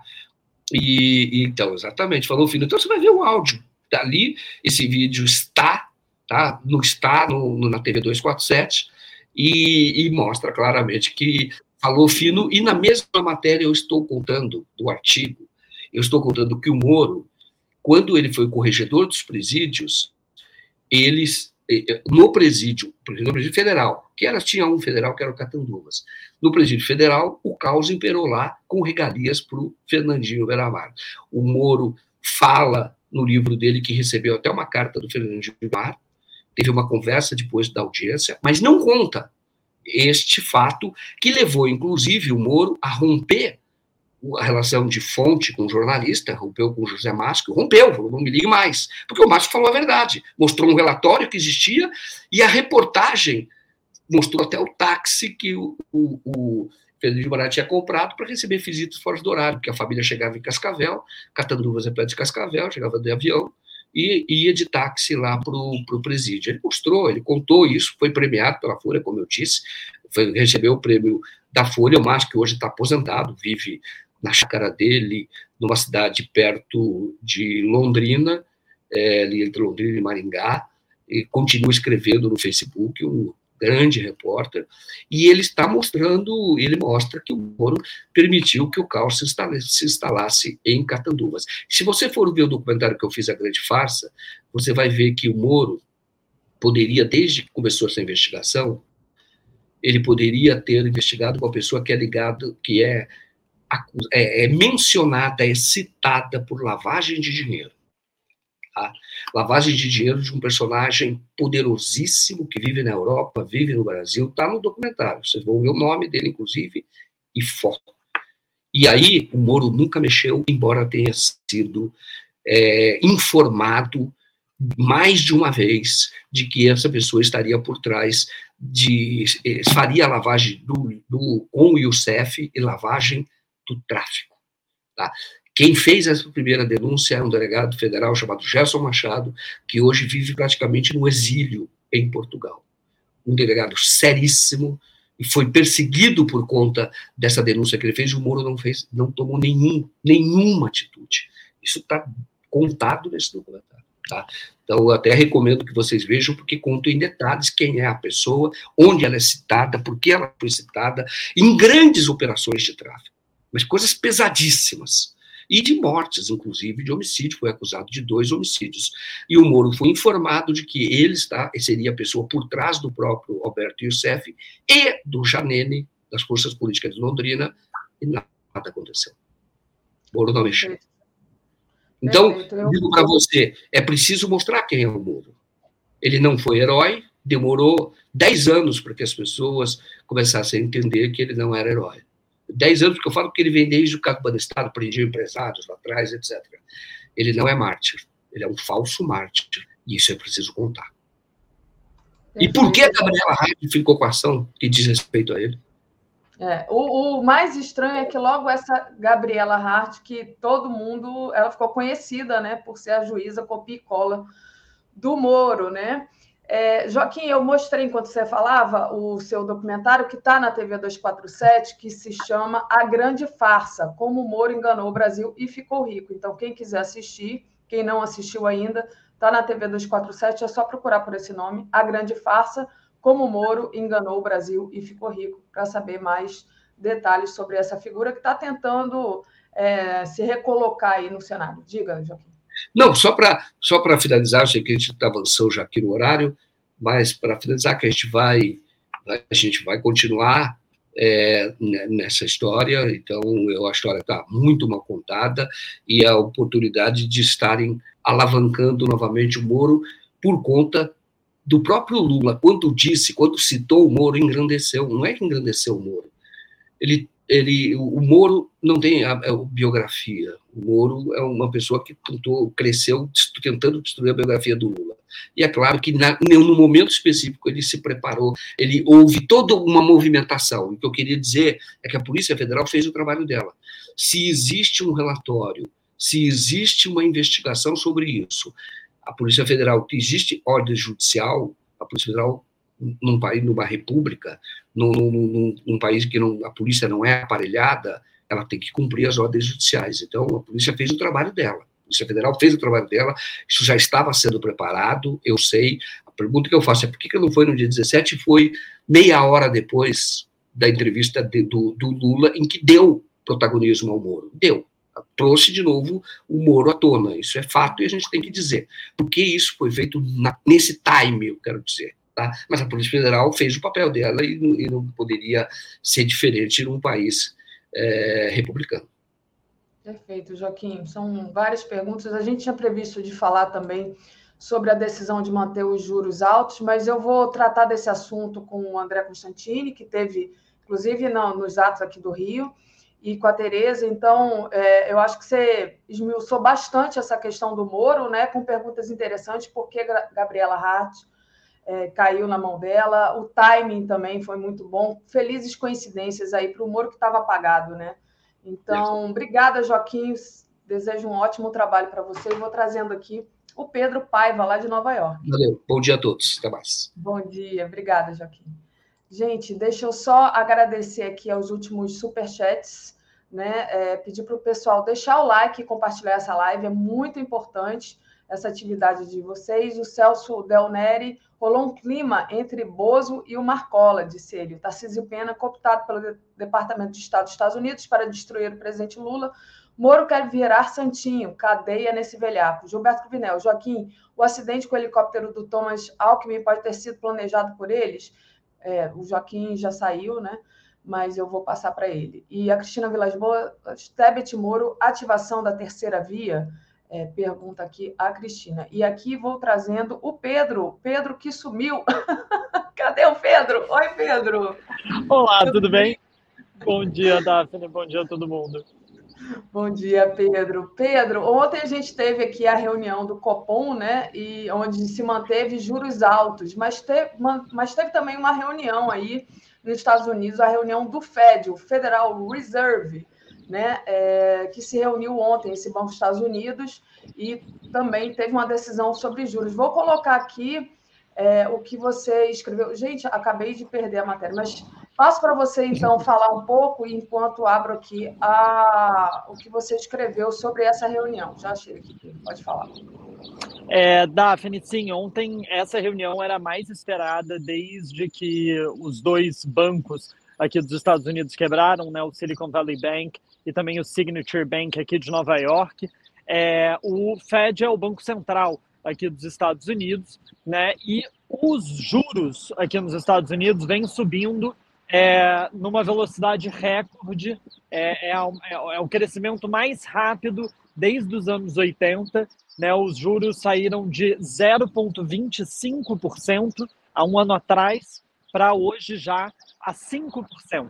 Né? E essa reunião é, tinha uma expectativa sobre se o Fed ia manter esse aumento da taxa de juros, porque os juros são um dos grandes responsáveis, segundo os especialistas, para essa crise que está acontecendo nos bancos. Né? No caso do SVB, por exemplo, o Silicon Valley Bank, é, o banco quebrou muito por conta de investimentos que ele tinha conta uma, a longo prazo com uma taxa de juros pequena e no momento que ele tenta vender é, é, esses ativos para conseguir recuperar capital, visto grande, o aumento na demanda por saques e transferências, ele tem uma, um prejuízo muito grande porque esse ativo ele vale menos, né? afinal de contas ele paga um juros menor do que aqueles que estão sendo negociados hoje. Então existiu uma expectativa de que o Fed talvez parasse com o aumento da taxa de juros. Isso não aconteceu. Né? O Fed decidiu por fazer mais um aumento, segundo eles, por ter muita confiança de que o sistema bancário está seguro e porque, segundo eles, o maior é, mal hoje a ser combatido no país é a inflação. Né? Os Estados Unidos vive uma situação de inflação que é algo que não se via é, há muitas décadas. Né? Os Estados Unidos têm uma inflação muito baixa já há muitos anos. Então, para gerações, está sendo a primeira vez de experimentar o que, que é, enfim, ir no mercado e descobrir que as coisas estão muito mais caras. É, e essa inflação que hoje está em 6%, segundo o Fed, precisa estar tá abaixo de 2%. Então, eles aumentaram os juros novamente é, e tem essa, como objetivo central, esse controle da inflação. Perfeito, Pedro. E qual é a consequência dessa, dessa reunião, dessa decisão na opinião pública aí dos Estados Unidos? Teve alguma repercussão isso? Você conseguiu perceber? Olha, na mídia, as pessoas estavam muito. Na, a mídia estava muito cautelosa sobre esse aumento dos juros, principalmente em relação à questão dos bancos. Né? Se criou essa expectativa de que talvez o Fed voltasse atrás. Né? Existe uma preocupação de que esse aumento contínuo dos juros gere um problema maior lá na frente. É, mas entre as pessoas, eu acho que dentro, dentro da, né, da população, acho que é o, o, mais preocupante, de fato, é a questão é, da inflação. Né? Quando, quando eu cheguei aqui nos Estados Unidos em 2021, eu lembro que durante o ano, fim de 2021 e 2022, eu consegui perceber esse aumento drástico né, em algumas coisas. O preço da gasolina, por exemplo, chegou ao recorde é, histórico nos Estados Unidos. E hoje em dia esses valores eles estão abaixando. Né? Então, querendo ou não, para a população ter um alívio né, na inflação é algo que eu acho que pega mais do que essa ideia um pouco abstrata para a maioria do que, que esse aumento da taxa de juros pode ter é, como consequência no sistema bancário. Mas é, uma coisa que o Jerome Powell disse, que é o presidente do Fed, e que, obviamente, né, não é exatamente uma ideia muito popular e que vem sendo criticado duramente por parte da ala mais progressista do Partido Democrata, é, inclusive a Elizabeth, a Elizabeth, esqueci Warren, tava, quase esqueci o sobrenome dela, foi candidata nas prévias democratas, que é senadora por Massachusetts, vem fazendo grandes críticas a ele. Por conta disso, é o fato dele ter mencionado que a baixa taxa de desemprego também, de certa forma, é uma inimiga é, na questão da inflação. Né? Ele fez uma projeção, ele fez uma coletiva de imprensa na qual ele fez uma projeção de que a taxa de desemprego, que hoje está em 3,6%, eles esperam ver daqui no final do ano em 4,5%. Só que, e segundo ele, a justificativa disso é que hoje tem muita vaga de emprego aberta, pouca gente procurando, né? demanda e procura, os empregadores são obrigados a aumentar os valores de salários, tanto para atrair trabalhadores quanto para manter os trabalhadores que já têm. E esse, segundo ele, esse excesso de dinheiro colocado na economia é um dos responsáveis por essa inflação. Agora, é claro, né, falar para o trabalhador que ele quer que eles tenham salários menores e um desemprego maior não é exatamente uma ideia muito popular. Muito bom, Pedro. Pedro, é, para a gente finalizar, na terça-feira eu conversei aqui com o Brian Mir, que trouxe é, uma notícia em que o Trump é, dizia que ele ia ser preso. E o Brian até fez uma análise na terça-feira dizendo não, o que o, o, Trump quer é realmente pautar a mídia, né? Fica nessa coisa, vou ser preso, aí todo mundo fala dele, né? Então, é, o Trump ainda não foi preso, né? É, tem essa questão dos processos, já li que ele teria pago propina por uma garota é, de programa, né? É, como é que está o andamento desse caso, dos processos do Trump aí nos Estados Unidos?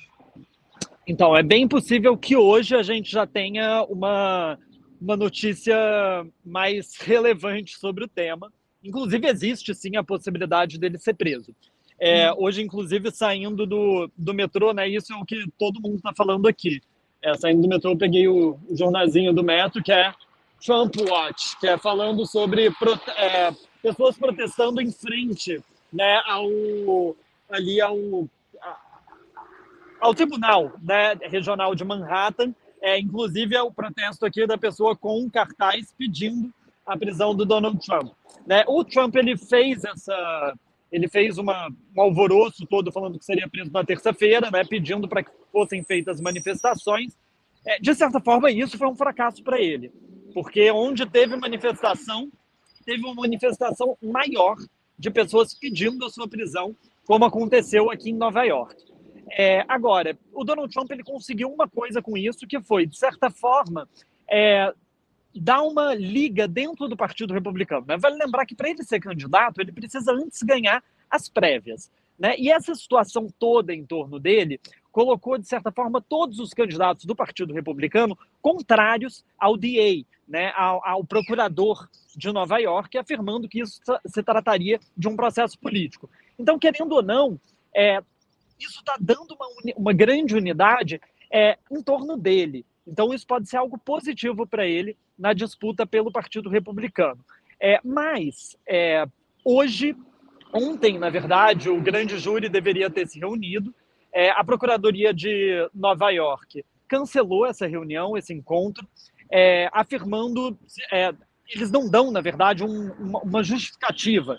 Né? Isso é sigiloso. Então, é, uma das testemunhas que depôs a favor de Donald Trump, é, ele afirmou que, na segunda-feira, ele, ele chegou a afirmar que esse adiamento deve ter sido por conta do depoimento dele, que ele tenta desacreditar o Michael Cohen, que é o ex-advogado do Trump, que é o principal, a principal testemunha da acusação, é, e aí, por isso, a Procuradoria deve estar refletindo se deve confiar ou não no, test no testemunho do Michael Cohen. Mas isso é só uma especulação vindo de um aliado do Trump. É, tudo pode ter acontecido, inclusive uma das pessoas do júri precisava pegar o filho na escola e teve que ser cancelada a reunião. É, esse tipo de coisa é sigiloso, não se sabe exatamente por que foi cancelado, mas isso é o tipo de coisa que acontece com frequência. Uma das pessoas do júri tem algum problema pessoal, não pode se reunir. Hoje, esse júri vai se reunir. É, e a partir do momento que o júri se reúne, é, o júri vai decidir se essa, esse processo ele deve seguir ou não. E decidindo que ele deve seguir, que Donald Trump de, é, deve ser é, colocado é, em julgamento, aí sim a polícia de Nova York é, vai enfim, levar Donald Trump até, até esse juiz, né, onde aí sim Donald Trump teria sua foto, mugshot, né, sua foto daquela de prisão, seus tirar suas digitais e seria ali apresentado as acusações que ele vai ter que se defender. E aí nesse momento, sim, ele pode pagar uma, uma fiança, provavelmente vai ser dada uma opção de fiança, então ele não vai ficar preso, mas ele vai ser levado até lá e pagar essa fiança para poder responder em liberdade. Perfeito, Pedro. Como disse aqui, a nossa internauta vai para o Chilindró, mas não vai ficar, permanecer. Obrigada, Pedro, Vai pela contribuição. É, só dar uma passada. Obrigada, Pedro. Um abraço. Valeu. Gente, deixa eu agradecer a vocês que acompanharam a gente até agora e vou trazer aqui o nosso amigo André Constantino. Comentário de André Constantini. Bom dia, André. Tudo bem? Bom dia, Daphne. Bom dia, comunidade 247. Tudo bem, sim. Maravilha, André. A gente está hoje aqui cheio de notícia quente, né? Me atrasei um pouquinho, é... mas a gente segue aqui adiante, né? Bom, André, você teve é, na, no ato do Rio, né? Que foi na terça-feira, é, contra a alta do, dos juros, né? Houve uma pressão, inclusive no Brasil todo, não só no Rio de Janeiro, é, sobre essa, esses juros altos, mas não teve jeito, né? Ontem teve reunião do Copom e eles resolveram simplesmente manter a taxa de juros do jeito que estava, ou seja, muito alta, né? E eu queria que você falasse um pouco disso, né? Como é que qual, como é que você viu essa mobilização e agora com essa decisão vai ter outra pressão popular nas ruas? Como é que você é, ver essa manutenção da taxa de juros, que é a mais alta do mundo, ou se não, uma das mais altas do mundo. Bem, Daphne, acho que a primeira coisa que nós precisamos pontuar para falar dessa taxa de juros elevadíssima, elevadíssima que o Brasil paga hoje, a maior taxa de juros no mundo da, na atualidade, é importante frisar aqui ressaltar que essa taxa de juros elevada no Brasil não é um equívoco do Campos Neto, que é o atual presidente do Banco Central. É um crime. Mas não é um crime contra o governo Lula. É um crime contra o Brasil. É um crime contra a nação brasileira. Agora eu quero me ater aqui para falar do ato e falar especificamente do ato que aconteceu aqui no Rio de Janeiro.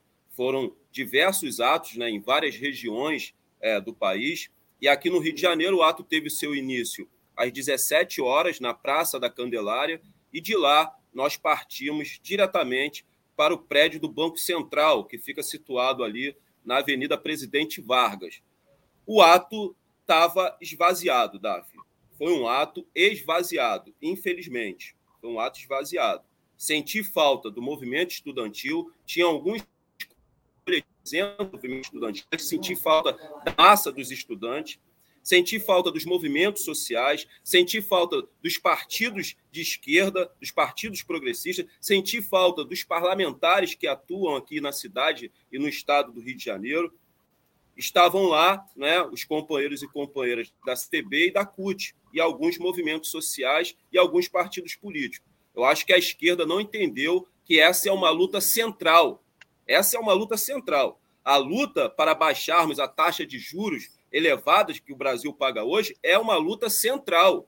Porque, Daphne, atente para isso os internautas que nos acompanham. O Campos Neto é a bomba que o Bolsonaro colocou no colo do governo Lula. O Campos Neto é a granada que o Bolsonaro colocou no bolso do presidente Lula.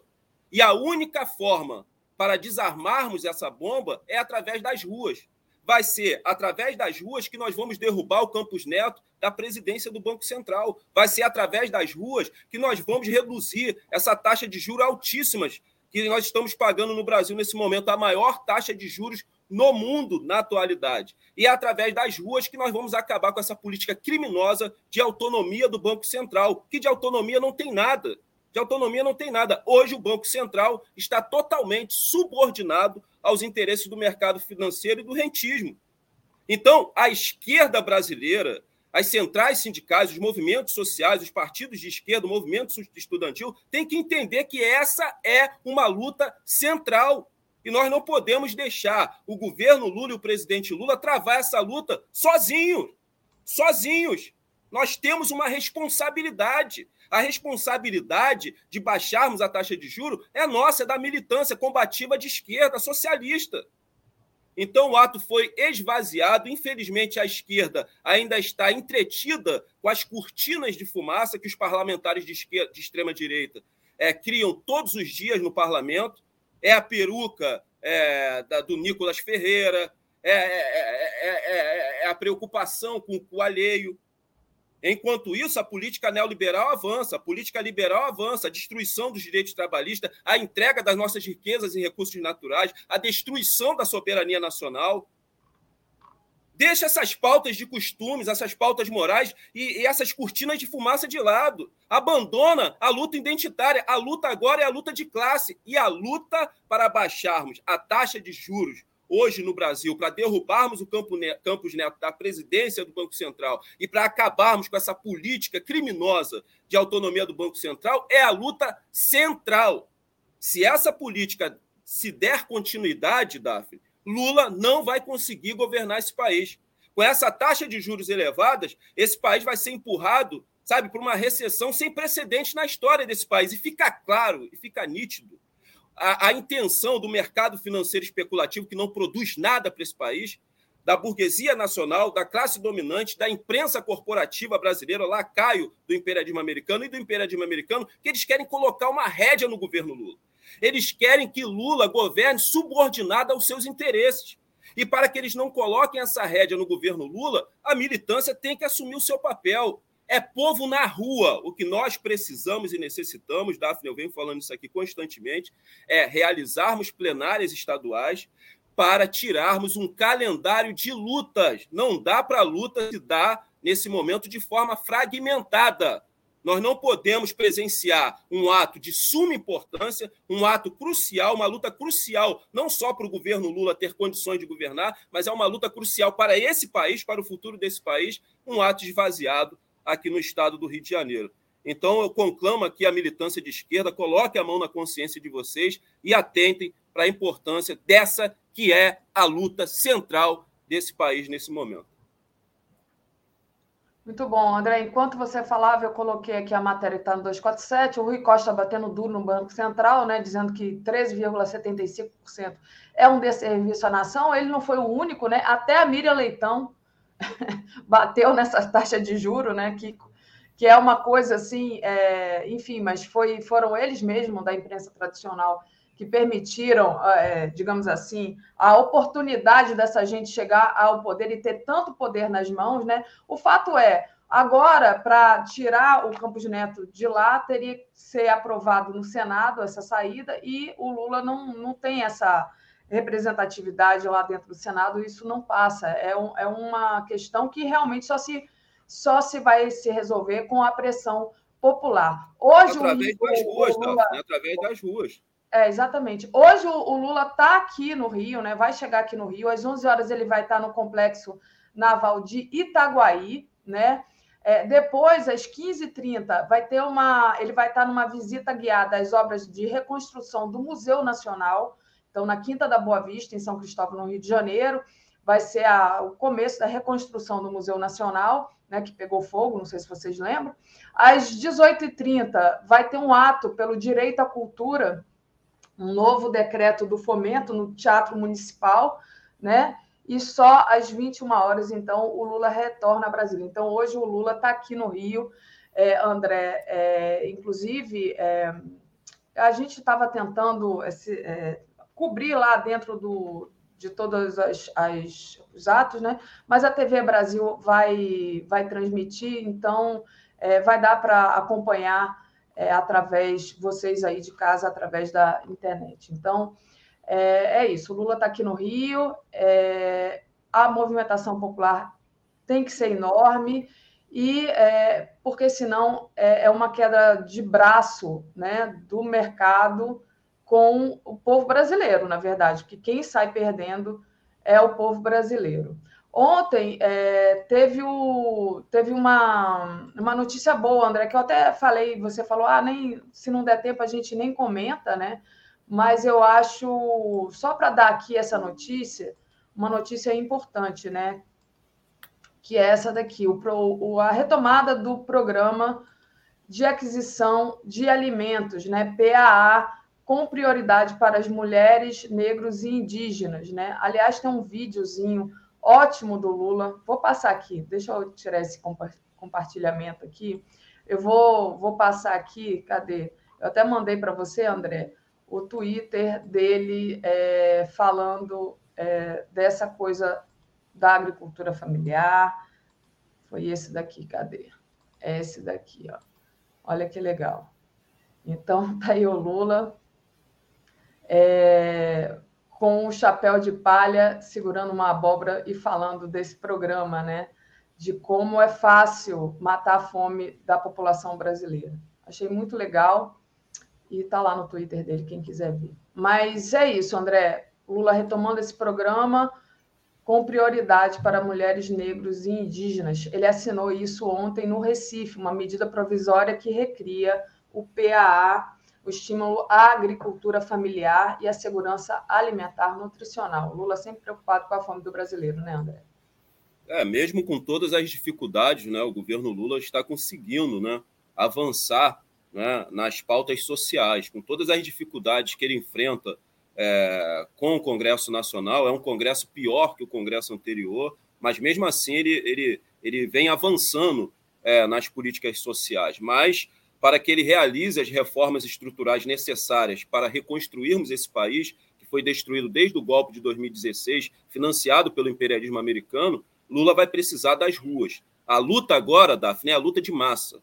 A luta agora é a luta popular. Ou a esquerda entende isso, ou Lula não vai conseguir governar esse país. Aí sim, o mercado financeiro especulativo, a imprensa corporativa lacaio do imperialismo, a burguesia nacional, a classe dominante e o imperialismo americano vai conseguir colocar uma rédea no governo Lula e vai fazer com que o Lula governe subordinado aos seus interesses. É isso que está em jogo. Lula está enfrentando um gigante. E para derrubarmos esse gigante, nós vamos precisar de povo nas ruas. Para desarmarmos essa bomba que o Bolsonaro jogou no colo do governo Lula, que é o Campos Neto, só desarmaremos essa bomba através das ruas. Então agora é hora de rua. É hora de ir para a rua entender a gravidade que nós estamos vivenciando nesse país. Deixa as pautas identitárias para lá, as pautas de costume, essas cortinas de fumaça e a luta central agora é a luta de classe.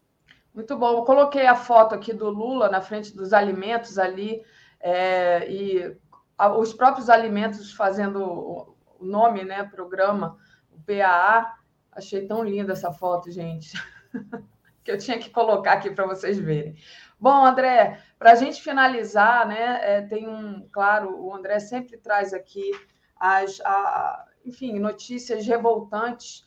É, eu já vou, já vou passar para você, André, falar de uma mãe, né, que não, não teve justiça ali, que ela pedia justiça em relação à morte do seu filho, mas eu vou antes agradecer ao pessoal que está acompanhando a gente aqui, pedir para o pessoal deixar o like e compartilhar essa live. Helena Leila Bom dia, querida Daphne, André Constantini.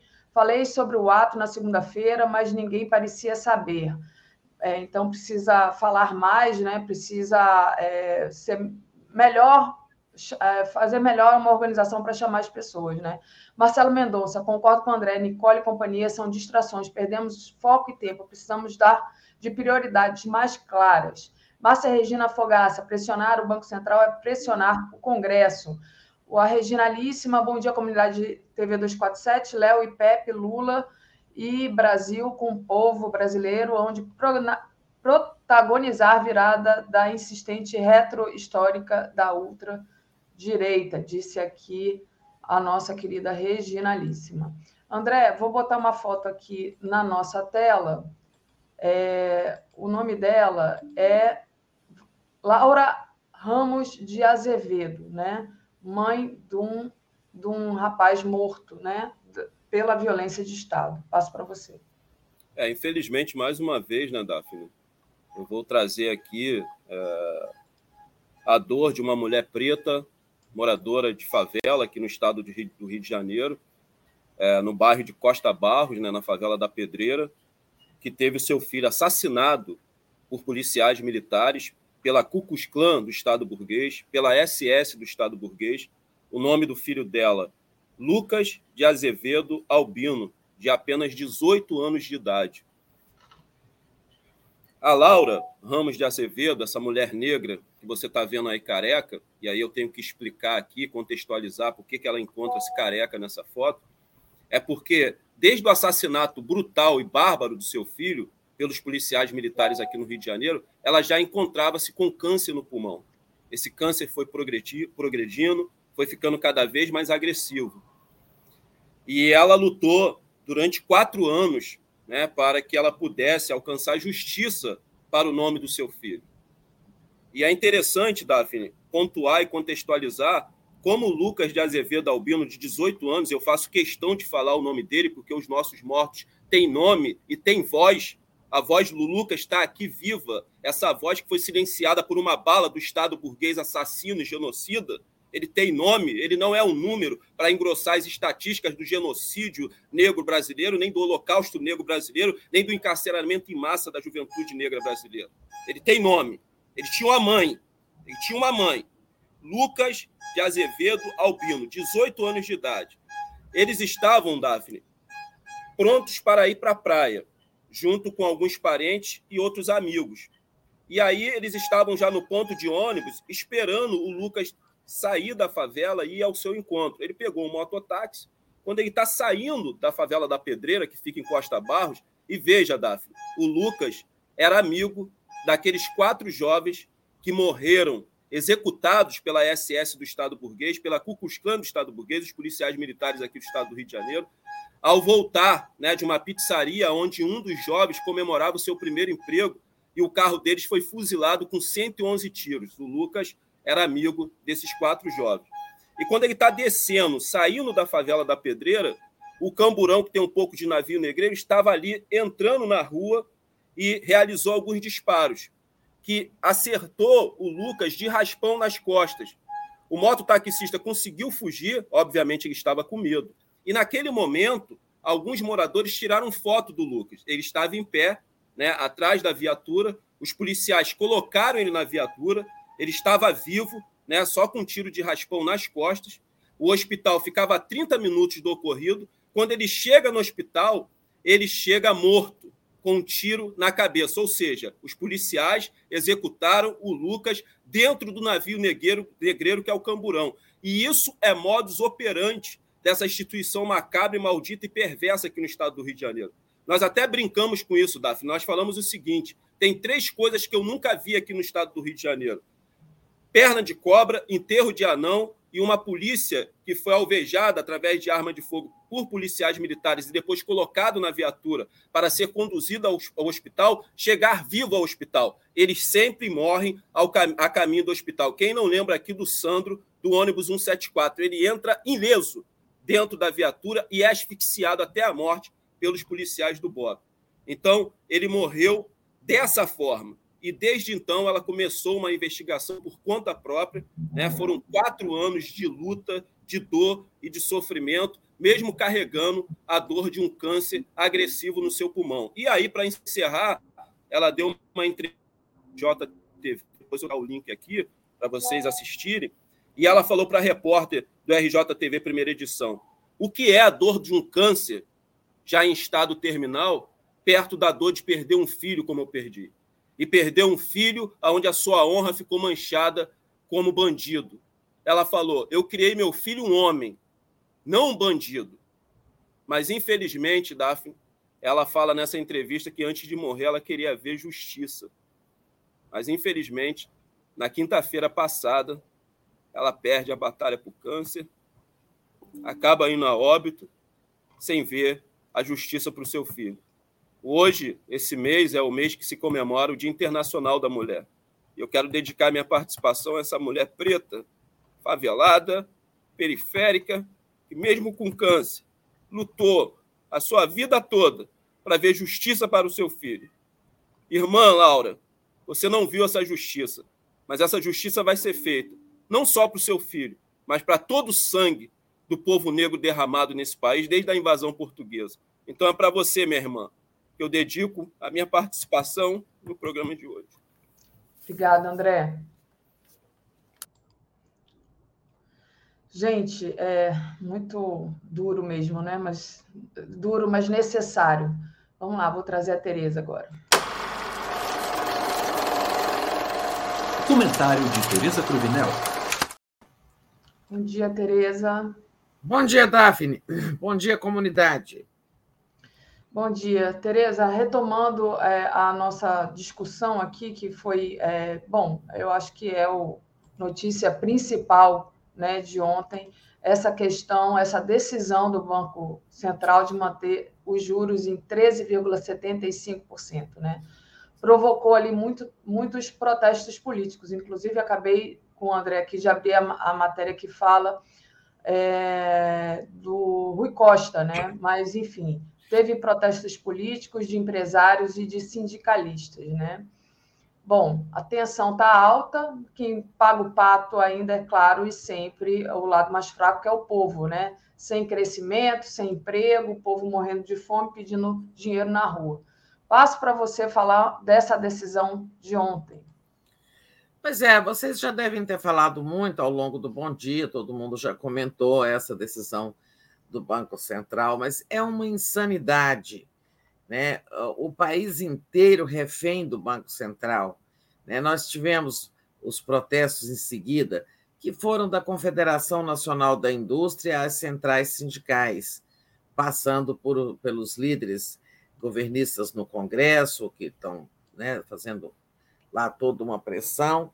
Agora, alguma coisa vai ter que acontecer nesse país, porque o que é que nós temos? De um lado, economistas, inclusive grandes economistas é, internacionais, como Stiglitz, né, José Stiglitz, é, Nobel né, de Economia, todo mundo falando que, sabe, nada justifica uma taxa de 13,75, que o Banco Central ontem manteve e disse até que, se for necessário, subirá mais os juros é uma situação de, sabe, calamidade política isso, porque o Banco Central não tem argumentos é, técnicos é, é, para justificar, na verdade, ele está querendo dizer: olha como eu sou independente.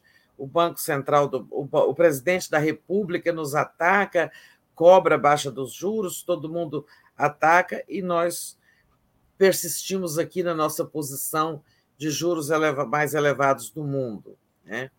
É, parece uma pinimba, assim, sabe, com o presidente da República e, e com a área política e com todos os que estão clamando por é, redução nessa taxa de juros.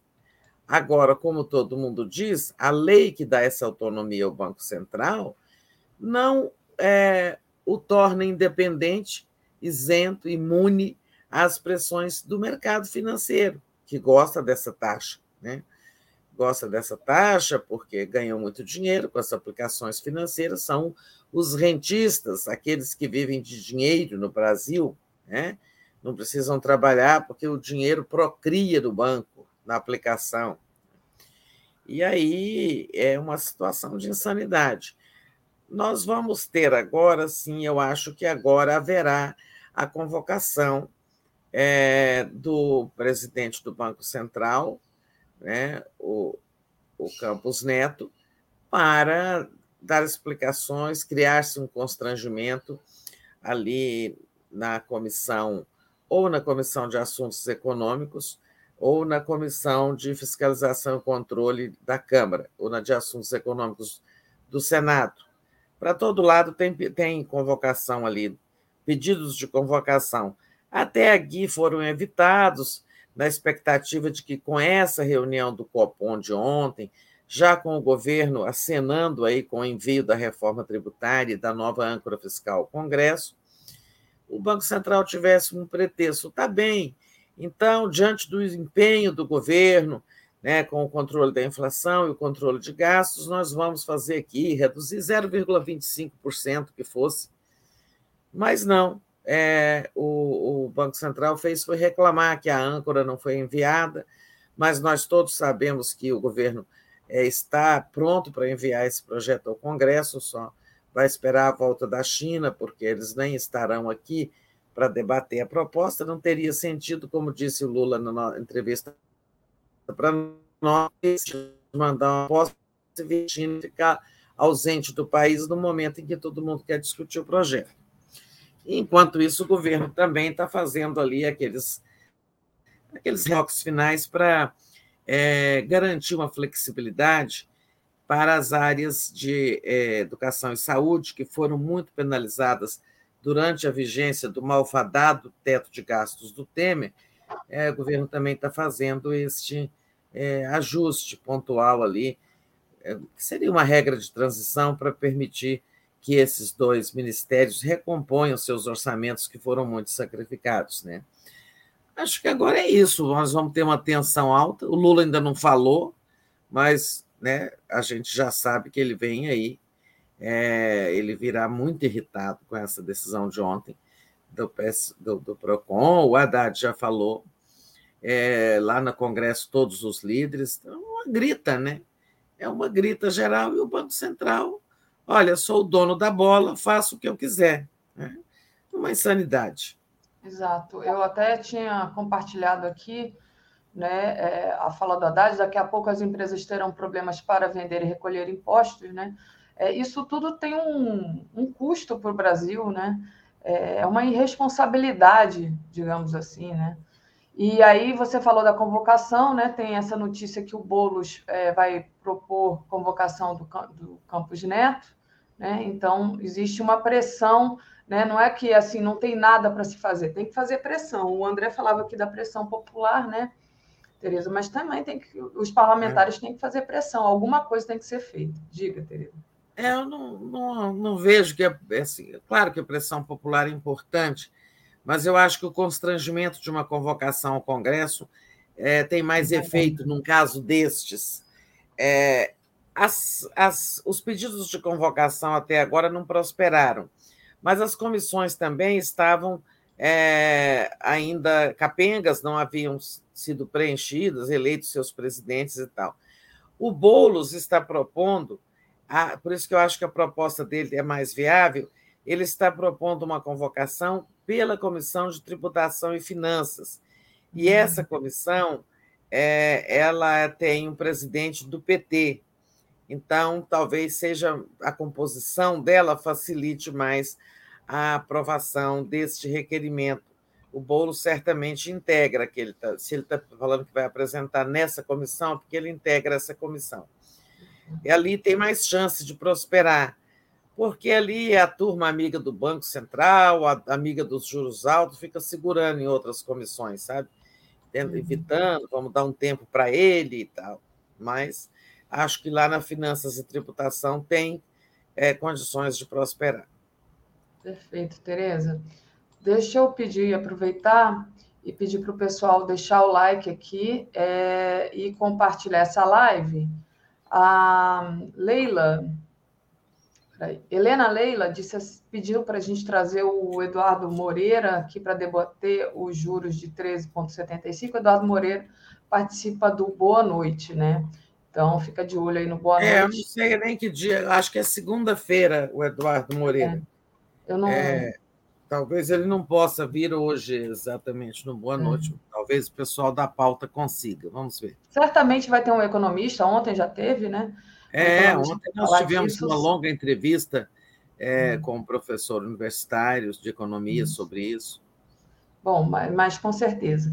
É, Tereza, outra notícia né, que é, ficou quente né, no noticiário é aquela do Moro, né, que a gente comentou ontem aqui quando aconteceu e eu apontava assim que é, triste coincidência, né, ou que coincidência, até o Joaquim trouxe aí é, as coincidências, mostrou as coincidências, né, que são muito estranhas nessa altura, mas o que ficou claro é que o Moro é o Moro sendo Moro, né? Ele mais uma vez é, fez ali uma manipulação, é, ligou a fala do Lula à ação da Polícia Federal contra a facção criminosa que o ameaçou de morte é, de uma maneira pérfida e, e tudo, e até a gente tem aqui notícias e no, no 247 do promotor dizendo que, olha, o Moro ele não era o, a figura central, né? É, ele disse que ele, o Lincoln Gaquia, que era a figura central dessa ameaça. Então, assim, claro que o Moro fez um uso político dessa ação, né? Então, passo para você falar um pouquinho dessa situação. Pois é, recordando, né, gente? Em janeiro, a, o ministro Flávio Dino foi o primeiro a ser avisado pelo presidente do Senado, Rodrigo Pacheco, de que esse, é, havia essa, essa orquestração, essa ameaça é, de uma organização criminosa com base em São Paulo contra algumas pessoas, inclusive figuras da justiça, como esse promotor, é, e também e incluía o Sérgio Moro. É, o Sérgio Moro estava incluído nessa lista, não era porque ele fez, condenou o Lula injustamente e ilegalmente, era porque é, ele, quando ministro da Justiça do Bolsonaro, ele mandou presos, né, chefões dessa organização criminosa, para presídios federais distantes de São Paulo. Isso desarticula a ação né, desses, dessas organizações, em que os chefes comandam o tráfico e o crime de dentro da cadeia. E no, no, no presídio federal, é, isso fica impossível. Então, quebra-se ali toda uma estrutura de comando e organização é, dessa facção criminosa. A, a bronca com o Moro é por isso. Né? Então, em janeiro, Flávio Dino soube disso, colocou a Polícia Federal no assunto, e desde janeiro a Polícia Federal vem investigando essa, essa, esse decreto, né? eles chamam os decretados, que são aqueles que deveriam morrer. É, então, a Polícia Federal investiga para coibir essa ação, né? e coibiu, porque não aconteceu nada, desde janeiro. E aí coincidiu que, na, na, na, no dia da nossa entrevista com Lula, terça-feira, o Lula fez aquela declaração de que quando, logo depois que ele chorou, recordando o tempo da prisão, ele fez aquela declaração de que quando estava lá, que deitava, pensava muito em acertar, acertar contas com o Moro, lascar com o Moro e tal, usou um palavrão. Mas é, isso nós sabemos o que, que ele estava dizendo. Ele não estava falando em matar o Moro. Ele estava falando em desmoralizar o Moro, como ele desmoralizou né, com as ações do doutor Zanin, é, conseguiu revogar todas as ações, mostrar que o Moro é um juiz parcial, demonstrar que Curitiba não era a vara correta para se julgar aqueles processos. E isso que foi lascar com o Moro, né? não foi dar um tiro no Moro. Mas, é, hipócrita como é, pérfido, fingido, sabe? acanalhado, o, o, o Moro ligando uma coisa com a outra, como se essa organização criminosa quisesse, é, tenha incluído o nome dele na lista dos decretados, entre aspas, fosse, tivesse a ver com o desejo do Lula de acertar contas com ele. Isso é de uma, é de uma leviandade, como disse o Fábio Dino, é de uma maldade, sabe? É uma perfídia. Uh, mas eu acho que já está bem esclarecido o, o ministro Flávio Dino deu muitas entrevistas ontem, né, esclarecendo bem isso. Olha, o governo fez foi proteger a vida do Sérgio Moro e dos outros ameaçados por essa facção criminosa. Né? Moro devia agradecer. Né? Verdade.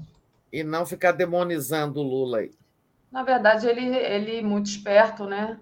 Tentou é, se vitimizar e o Joaquim, mais cedo, é, até falou, fez ali um, fez um lead aqui que virou matéria do 247, que é depois de criar um falso herói, a imprensa fará de Moro um falso Marte, né? dizendo que não era ele o principal é, objetivo da, do, da facção, né? O principal é, não, era, o principal era um promotor, né? Promotor, Lincoln Gaquia enfim, utilização política, né? Aí a Vermelho Pimenta, nossa internauta, diz assim: quem F, né? O Brasil foi o Moro, exatamente, né? de verde e amarelo, como a gente fala. Quem não sabe que tudo que aconteceu no Brasil de 2014 para cá começou com a Lava Jato, né? Exato. Tudo que, nos, tudo que nós sofremos e vivemos nesse tempo todo, de 2014 para cá, foi, com, foi culpa da Lava Jato, consequência da Lava Jato, impeachment da Dilma, é, depois prisão do Lula, desqualificação dos políticos e eleição do Bolsonaro com todos os males que isso nos trouxe. Tudo isso é consequência da Lava Jato. Sérgio Moro é um grande responsável por tudo isso. Agora, teve gente ontem no Boa Noite dizendo: ah, vocês do 247 é que deixaram o Lula numa saia justa porque ele achava que estava fora do ar. Né? Não é verdade. É, nós estávamos numa entrevista e em algum momento ele falou, é claro que ele já tinha falado muito, ele falou: gente, vamos tomar um cafezinho? Dá para tomar um cafezinho? Dá mas ele sabia que nós estávamos ao vivo, que não era uma gravação, né, que você pode parar e retomar. É, no vivo tem ali o link e a transmissão segue. Se você parar, tem que criar outro link, é, é outra transmissão. Né? Os internautas que estão assistindo também têm que sair. É, então, não, não foi isso. O presidente sabia que nós estávamos ao vivo. Ele estava emocionado, tinha falado lá da prisão, de todo, tudo que ele viveu, e fez uma confissão né, do fundo da alma. E quem é que, sendo é, condenado sem dever, não ficaria lá na cadeia pensando naquele que te condenou, que estava te perseguindo, claramente perseguia, como o Lula disse: é, o senhor está condenado a me condenar porque depois de tudo que o senhor já criou, né, toda, toda uma narrativa de que eu sou dono disso, daquilo outro, daquilo outro, enfim, é, isso não tem a ver, não foi saia justa que nós deixamos. Foi um desabafo legítimo do Lula. Exatamente, legítimo, né? De qualquer ser humano faria, falaria a mesma coisa. Tereza, é, trazendo aqui um outro assunto para a gente analisar, tem uma briga aí, é, e, enfim, o Lira querendo é, mais poder ainda, né? O Lira quer fazer o governo e o Senado de refém, né? É, tem uma briga dele com o presidente do Senado é, e que, pelo visto, vai ser judicializada, né? vai ser resolvida pelo Supremo. Como é que você enxerga essa briga aí? O, o Cunha está virando assim aprendiz perto desse Lira. É, eu digo que só o Supremo pode dar jeito nisso, porque ontem fracassou é, mais uma tentativa dos líderes governistas ali, é, o Zeca Disseu, o Zé Guimarães, Jacques Wagner, outros senadores, é, tentando um acordo. Né? Eu expliquei detalhadamente isso ontem no Boa Noite, mas eu vou repetir rapidamente. Né? As medidas provisórias, desde antes, antes da pandemia, eram, por uma regra inscrita na Constituição, era assim: ó, é, chega uma medida provisória do governo, monta-se uma comissão especial composta de deputados e senadores, o mesmo número de membros de cada lado é, de uma vez o relator será um deputado, da próxima vez o relator será um senador. E com isso, é, as duas casas tinham um equilíbrio de influência sobre o destino das MPs. Por que, que é importante o revezamento? Porque quem vai à votação no plenário é o parecer do relator. Né? Quando se diz lá no plenário, você vota, partido tal, vota sim ou não com o relator, é, é isso que está se votando, é o parecer do relator, dizendo concordo com a medida integralmente, discordo integralmente, ou então sugiro mudança no artigo tal, tal e tal. Esse parecer é que é votado. Né? Então, era importante.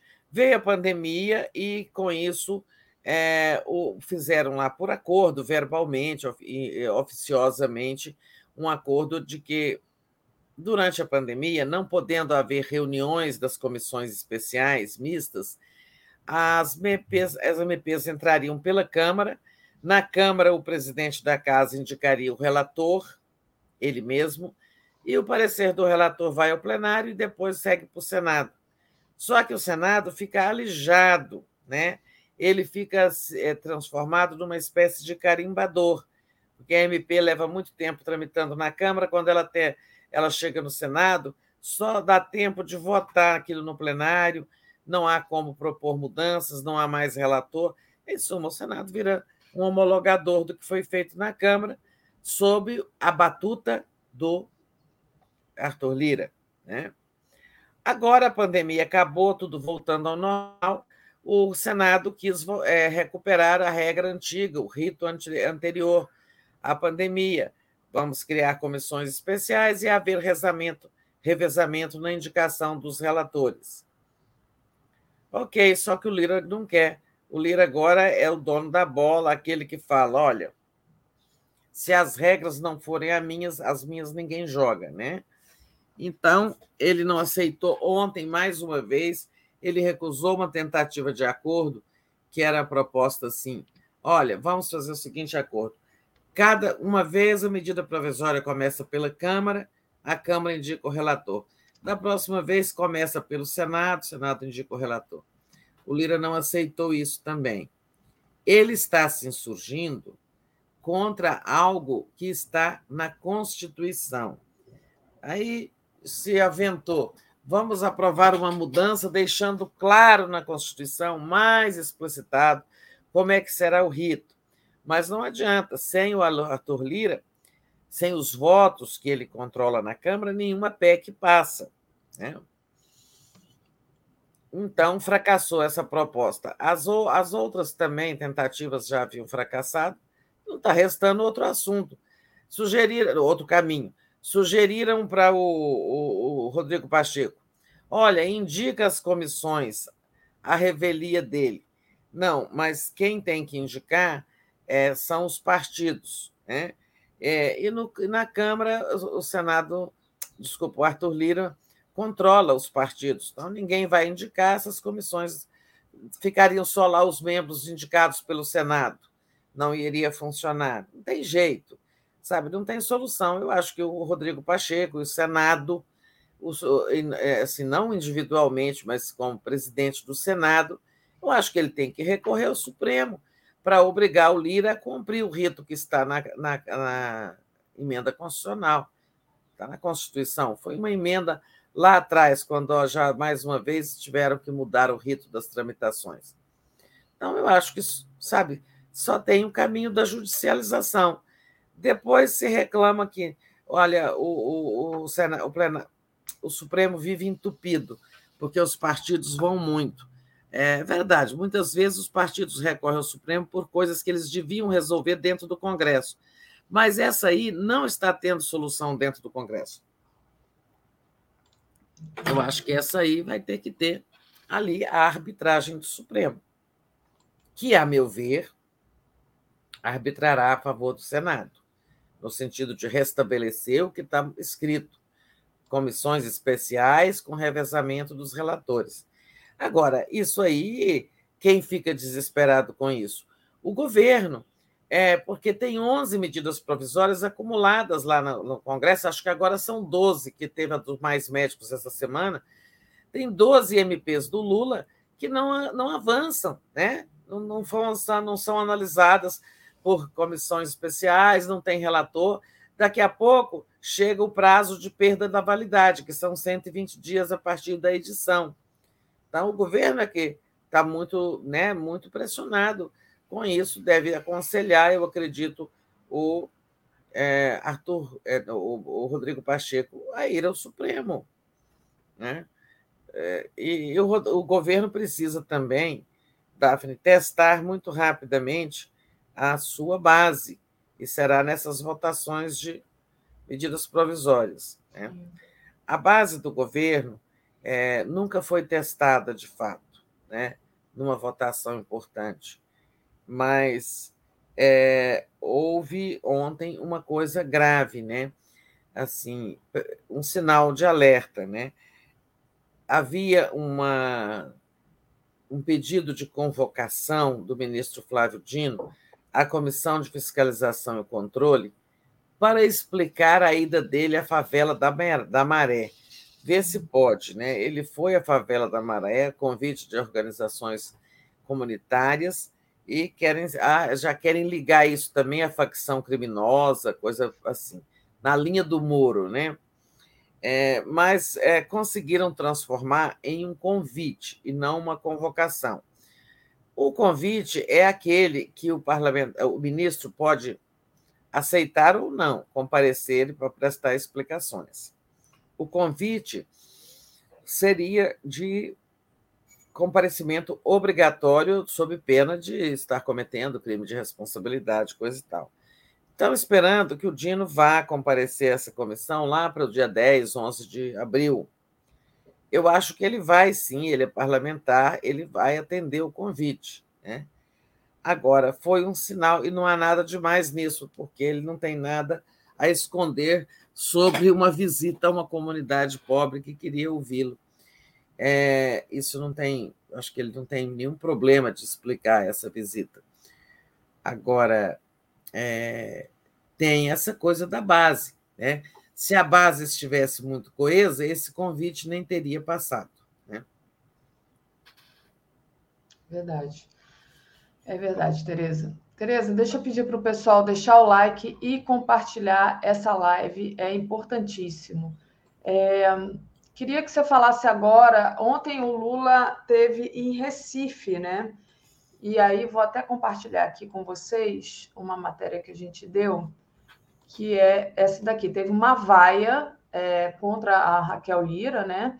E teve reação do Lula, né? O Lula defendeu a Raquel Lira disse: adversário político não é inimigo. E aí, Tereza, passo para você falar sobre essa atitude do. Pois é, com tantos problemas que nós estamos atravessando, nós, o Brasil, né? Temos aí problemas de com o Banco Central e esses juros, problemas com a economia que se recusa a crescer, problema do emprego que não está respondendo bem ainda, é, problemas diversos lá com a âncora fiscal no Congresso, com tantos problemas na área política, né, tem um segmento da esquerda que adota posturas sectárias, tipo não aceitar uma governadora tucana no palanque do Lula. Né? E aí vai, isso não é a primeira vez que aconteceu. Eu acredito que o Lula tem dado lições de cidadania todas as vezes, em todos os eventos que ele participa. Quando ele faz uma fala, tentando mostrar o correto das coisas, como elas devem ser na democracia. E ontem ele fez uma fala que eu achei também educativa, né? quando ele disse: Olha, se vocês estão vaiando uma pessoa que está aqui no palanque comigo, vocês estão vaiando a mim, porque essa pessoa está aqui porque eu convidei. Então, é, eu quero respeito né, à minha presença e quero respeito dos meus convidados. Ela está aqui porque é, foi convidada pelo governo. E a própria Raquel Lira também havia falado que ia trabalhar incansavelmente pela melhoria da, das condições de vida da população, tenham votado nela ou não, fossem tivessem vaiado ela ou não, que ela ia trabalhar por todos. Então foi assim um discurso, dois discursos muito afinados, né, mostrando isso. Na democracia, quando você começa a tratar o adversário como inimigo, né, você já está partindo para a perseguição, está é, tá fugindo da, daquela regra importantíssima, que é a tolerância para com o outro. Né? Eu até comentei aqui esses dias é, que no livro Como Morrem as Democracias, aqueles dois, o Levitsky e aquele outro, os dois professores de Harvard, ele ensina muito sobre isso, ele fala muito sobre isso, de democracias que entraram em colapso, quando assim várias regras da convivência começaram a cair, várias regras da forma de governar ou da forma do Congresso se posicionar e tal. Ele dá exemplo do que acontece quando uma democracia entra em risco. É, uma das coisas que acontece é a intolerância para com o outro, né? E quem praticava isso era o Bolsonaro, que tratava todo mundo como inimigo. Então, é, eu achei assim bacana a lição de, a lição de cidadania é, que o Lula deu ontem, ali em Recife, onde foi lançar o programa de compras de alimentos da agricultura familiar, né, para, com esses alimentos, é, abastecer, é, assim, a sub, sub, é, contribuir com a merenda escolar, contribuir é, a Conab, às vezes, usar como estoque regulador quando um preço está muito alto, a inflação é, disparando por conta de um arroz que chegou a 30 reais o, o saco, essas coisas assim, né? e também para combater a fome, né? Aí através de programas sociais diversos. Então, um programa importante que tem que ser feito em parceria com os estados. Houve essas vaias lá e o Lula colocou as coisas no devido lugar. Acho que ele fez mais um, deu mais uma é, é, lição de cidadania, como ele tem dado outras.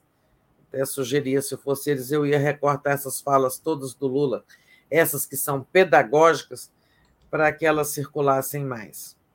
Perfeito, Tereza.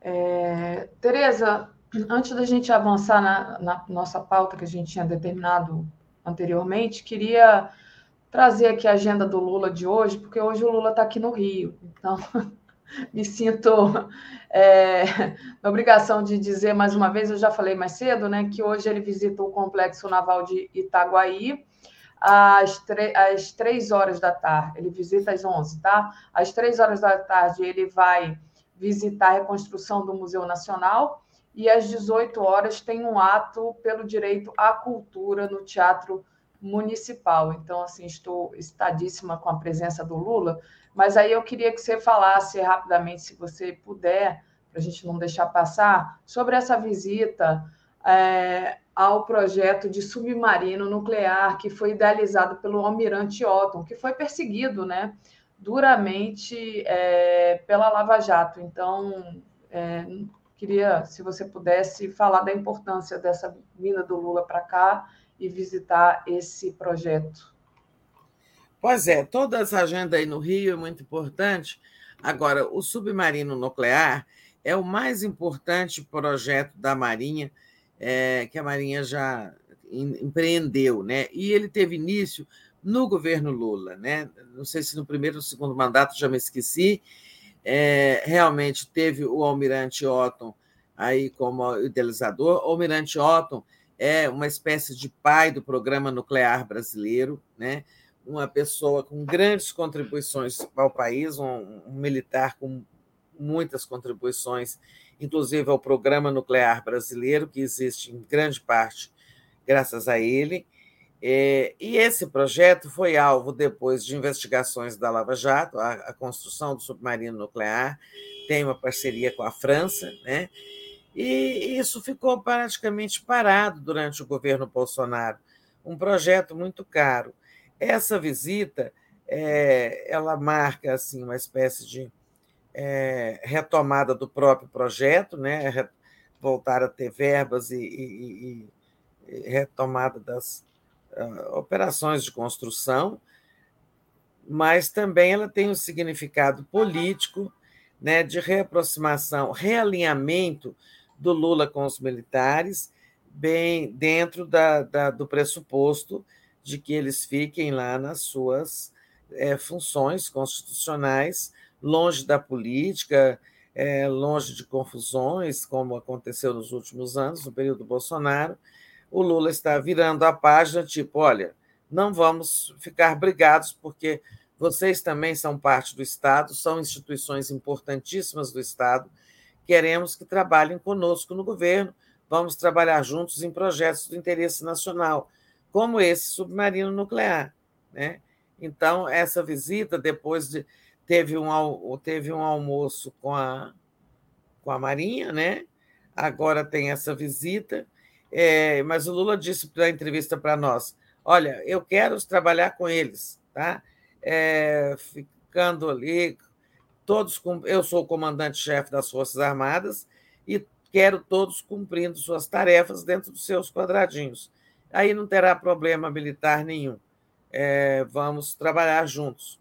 E ele, dando um sinal disso, ele foi lá ver o submarino nuclear, a quantas anda, o que está faltando, que recursos que faltam é, apesar dos recursos estarem escassos, o que, que o governo federal poderá fazer, de, sei lá, liberar verba.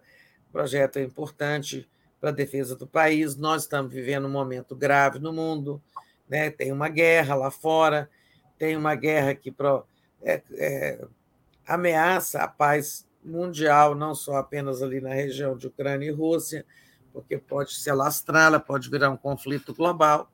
Então, importantíssimo para nós, para a defesa né, da costa brasileira, por exemplo, esse submarino nuclear. Eu acho que o Lula dá lições, sabe? Todo, com todos os gestos dele. O que mais que vai ter no Rio? O que mais que vai ter no Rio? Às 15h30 vai ter uma visita guiada às obras de reconstrução do Museu Nacional, lá na Quinta da Boa Vista. E às 18h30, um ato pelo direito à cultura, é o novo decreto de fomento à cultura, no Teatro Municipal. Então, eu acho que todas essas, todas as agendas do Lula, elas são pedagógicas, né? O Museu Nacional, né, como todos sabemos, pegou fogo, né? Devorou um riquíssimo patrimônio cultural brasileiro. Eu, por coincidência, estive lá é, uns dois meses antes do incêndio. Fiquei muito triste porque eu estava com a memória do museu na cabeça. Meu irmão Luiz queria conhecer o meteoro Bendegó, que estava lá, tava, ficava exposto lá. Bom, esse não incendiou, né? Porque é uma pedra, é uma rocha. E, e eu voltei ao museu depois de muitos anos, curtimos muito o museu naquele dia e logo depois veio o incêndio. Né? É, agora está em lá a reconstrução. Olha, o presidente da República ir visitar essa obra de reconstrução, o salvamento do possível, né? é um sinal de apreço pela cultura, pelo patrimônio nacional, né? patrimônio cultural importantíssimo. É, são sinais. O Lula podia passar sem ir lá, mas é, é que as coisas iam continuar acontecendo do mesmo jeito, mas indo lá, ele diz: Isso é importante para nós. Todos os museus são importantes para nós. Esse museu não poderia ter sido destruído pelas chamas.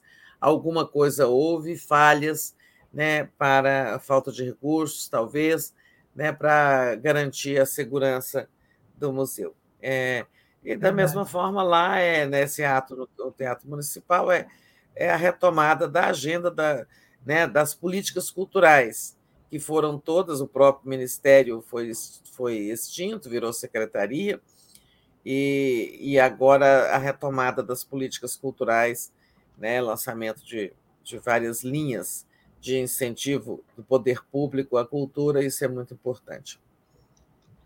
Verdade, Tereza. O Museu Nacional também tenho muito apreço pelo Museu Nacional, né? Meus filhos adoravam visitar esse tal meteoro aí, tinha um dinossauro também. é. muito legal, muito legal. Meus filhos adoravam. Bom, Tereza, é, vamos é, falar agora sobre investigação, né? O Ministério Público Federal vai investigar suspeita de improbidade e danos ao patrimônio no descarte descarte bilionário de vacinas e remédios pelo governo Bolsonaro, né? E aí, aquela pergunta que, inclusive, foi feita ontem aqui pelo chat: será que isso tudo, esse descarte, foi feito para tentar justificar mais compras sem fazer a licitação, ou seja, tentando ali ganhar. Compras emergenciais, né? É. Então, eu lembrei dessa. Teve um internauta nosso que escreveu isso ontem, não me lembro quem, mas é, nessa linha, bem de acordo com essa suspeita, é que o Ministério Público Federal está abrindo essa investigação, porque não é possível que um governo deixe aquele número enorme de doses de vacinas né, perderem é, sem serem utilizadas também o governo não fazia campanha, né? não estava interessado em vacinar ninguém. Mas não foram só as vacinas, houve também remédios de alto custo para doenças, inclusive raras, né? remédios caríssimos da, da, chamada farmácia de alto custo do SUS. É, as pessoas vão nessas farmácias.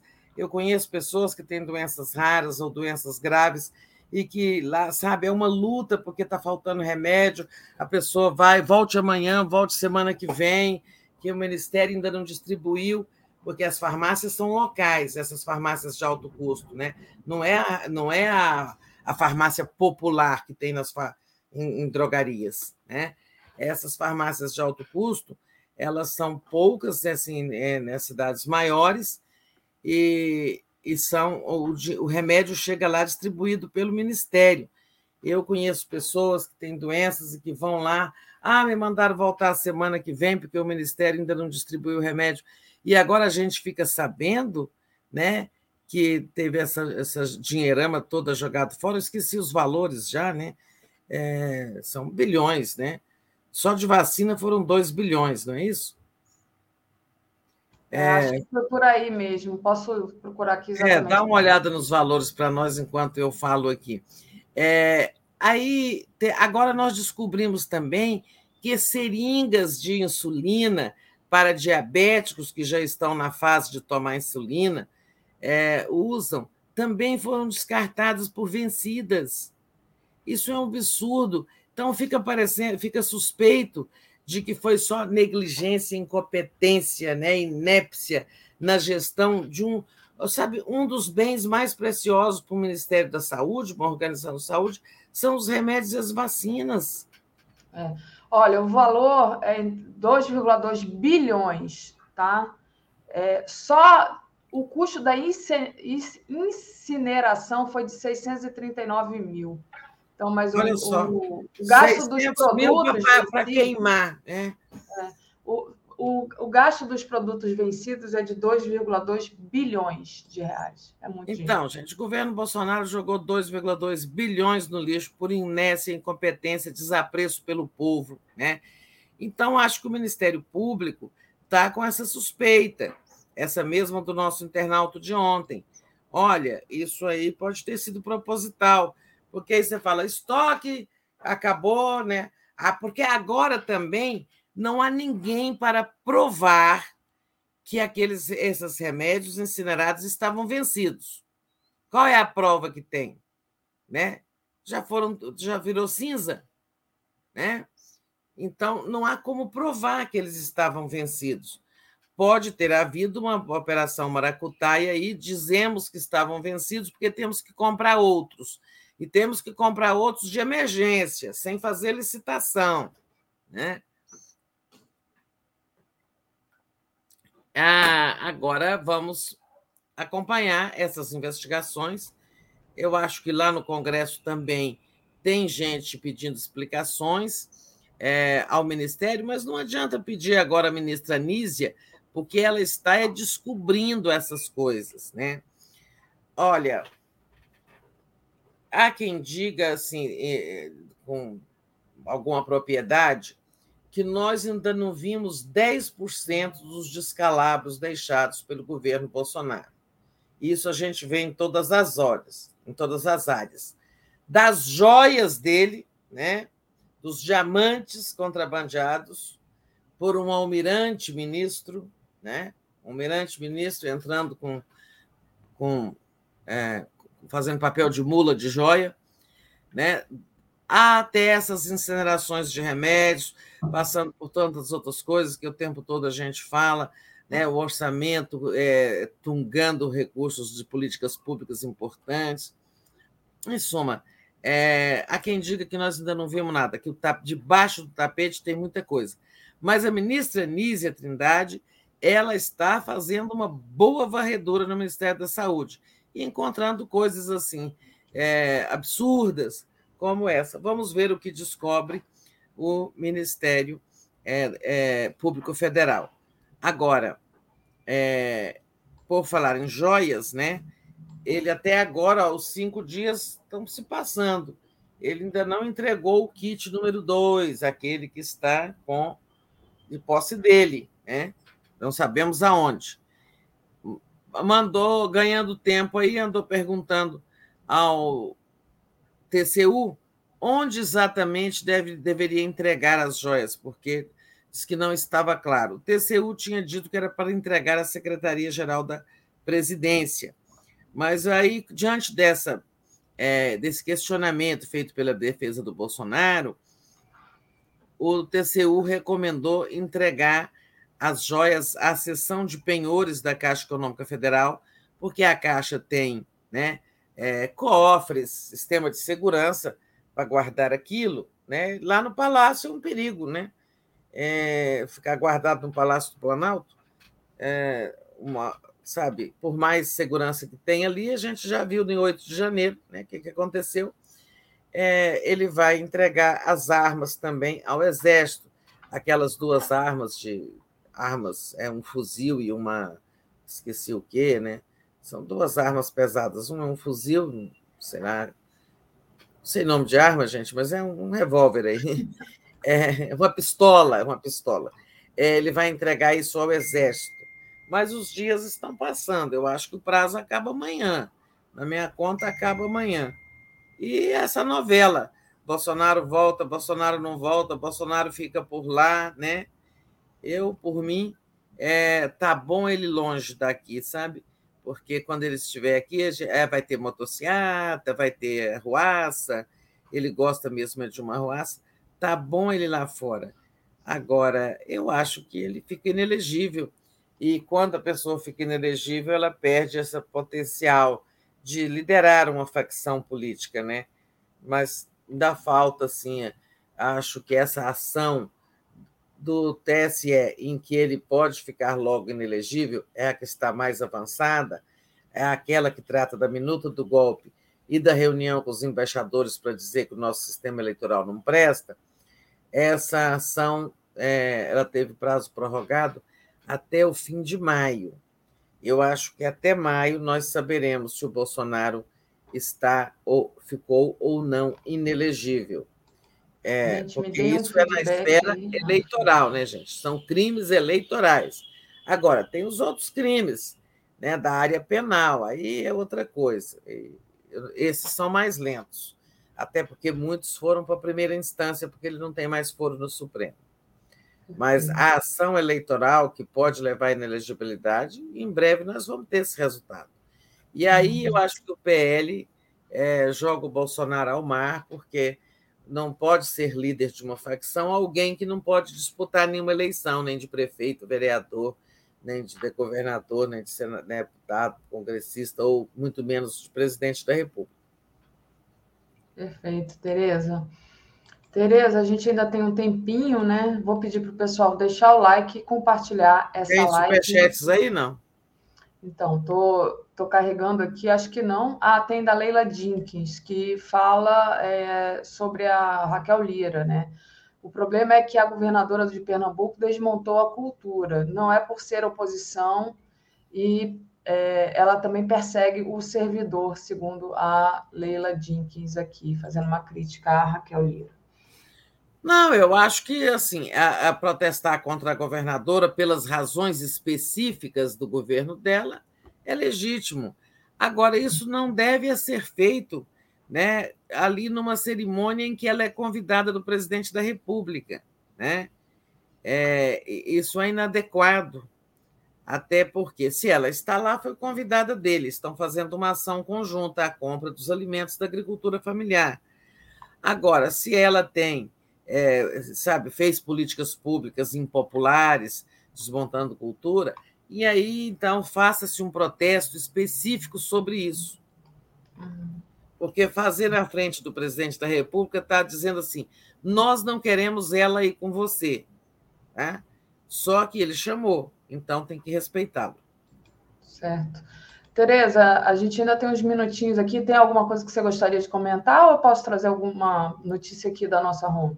É, traz aí o que, que tem na nossa home. Não, então, uma coisa que eu acho importante é essa notícia que está do Jean Paul Prats, né?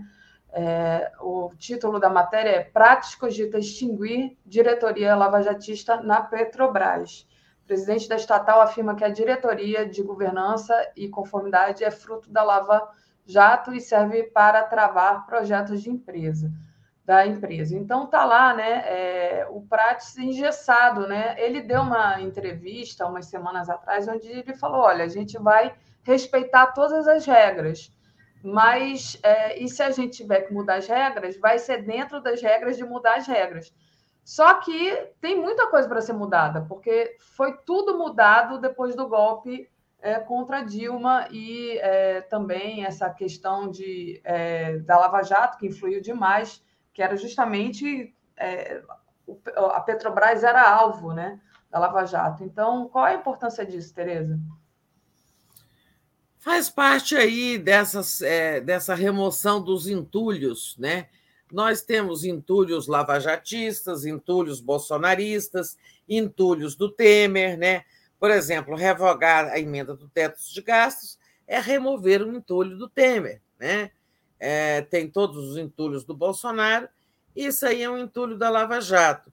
Criou-se uma diretoria que ela tem poder de vetar um projeto e impedir que ele seja examinado pelo Conselho de Administração.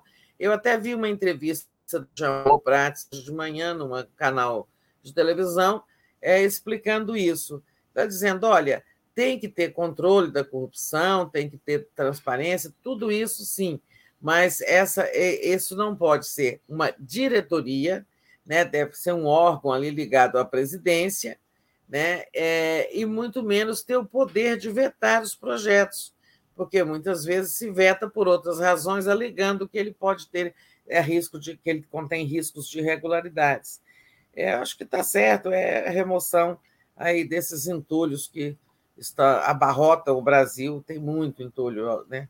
A gente revogava na ditadura, no início da redemocratização, a, essa, essa expressão foi cunhada pelo Fernando Lira, que foi o primeiro ministro da Justiça da era democrática, né, escolhido por Tancredo Neves e mantido por Sarney.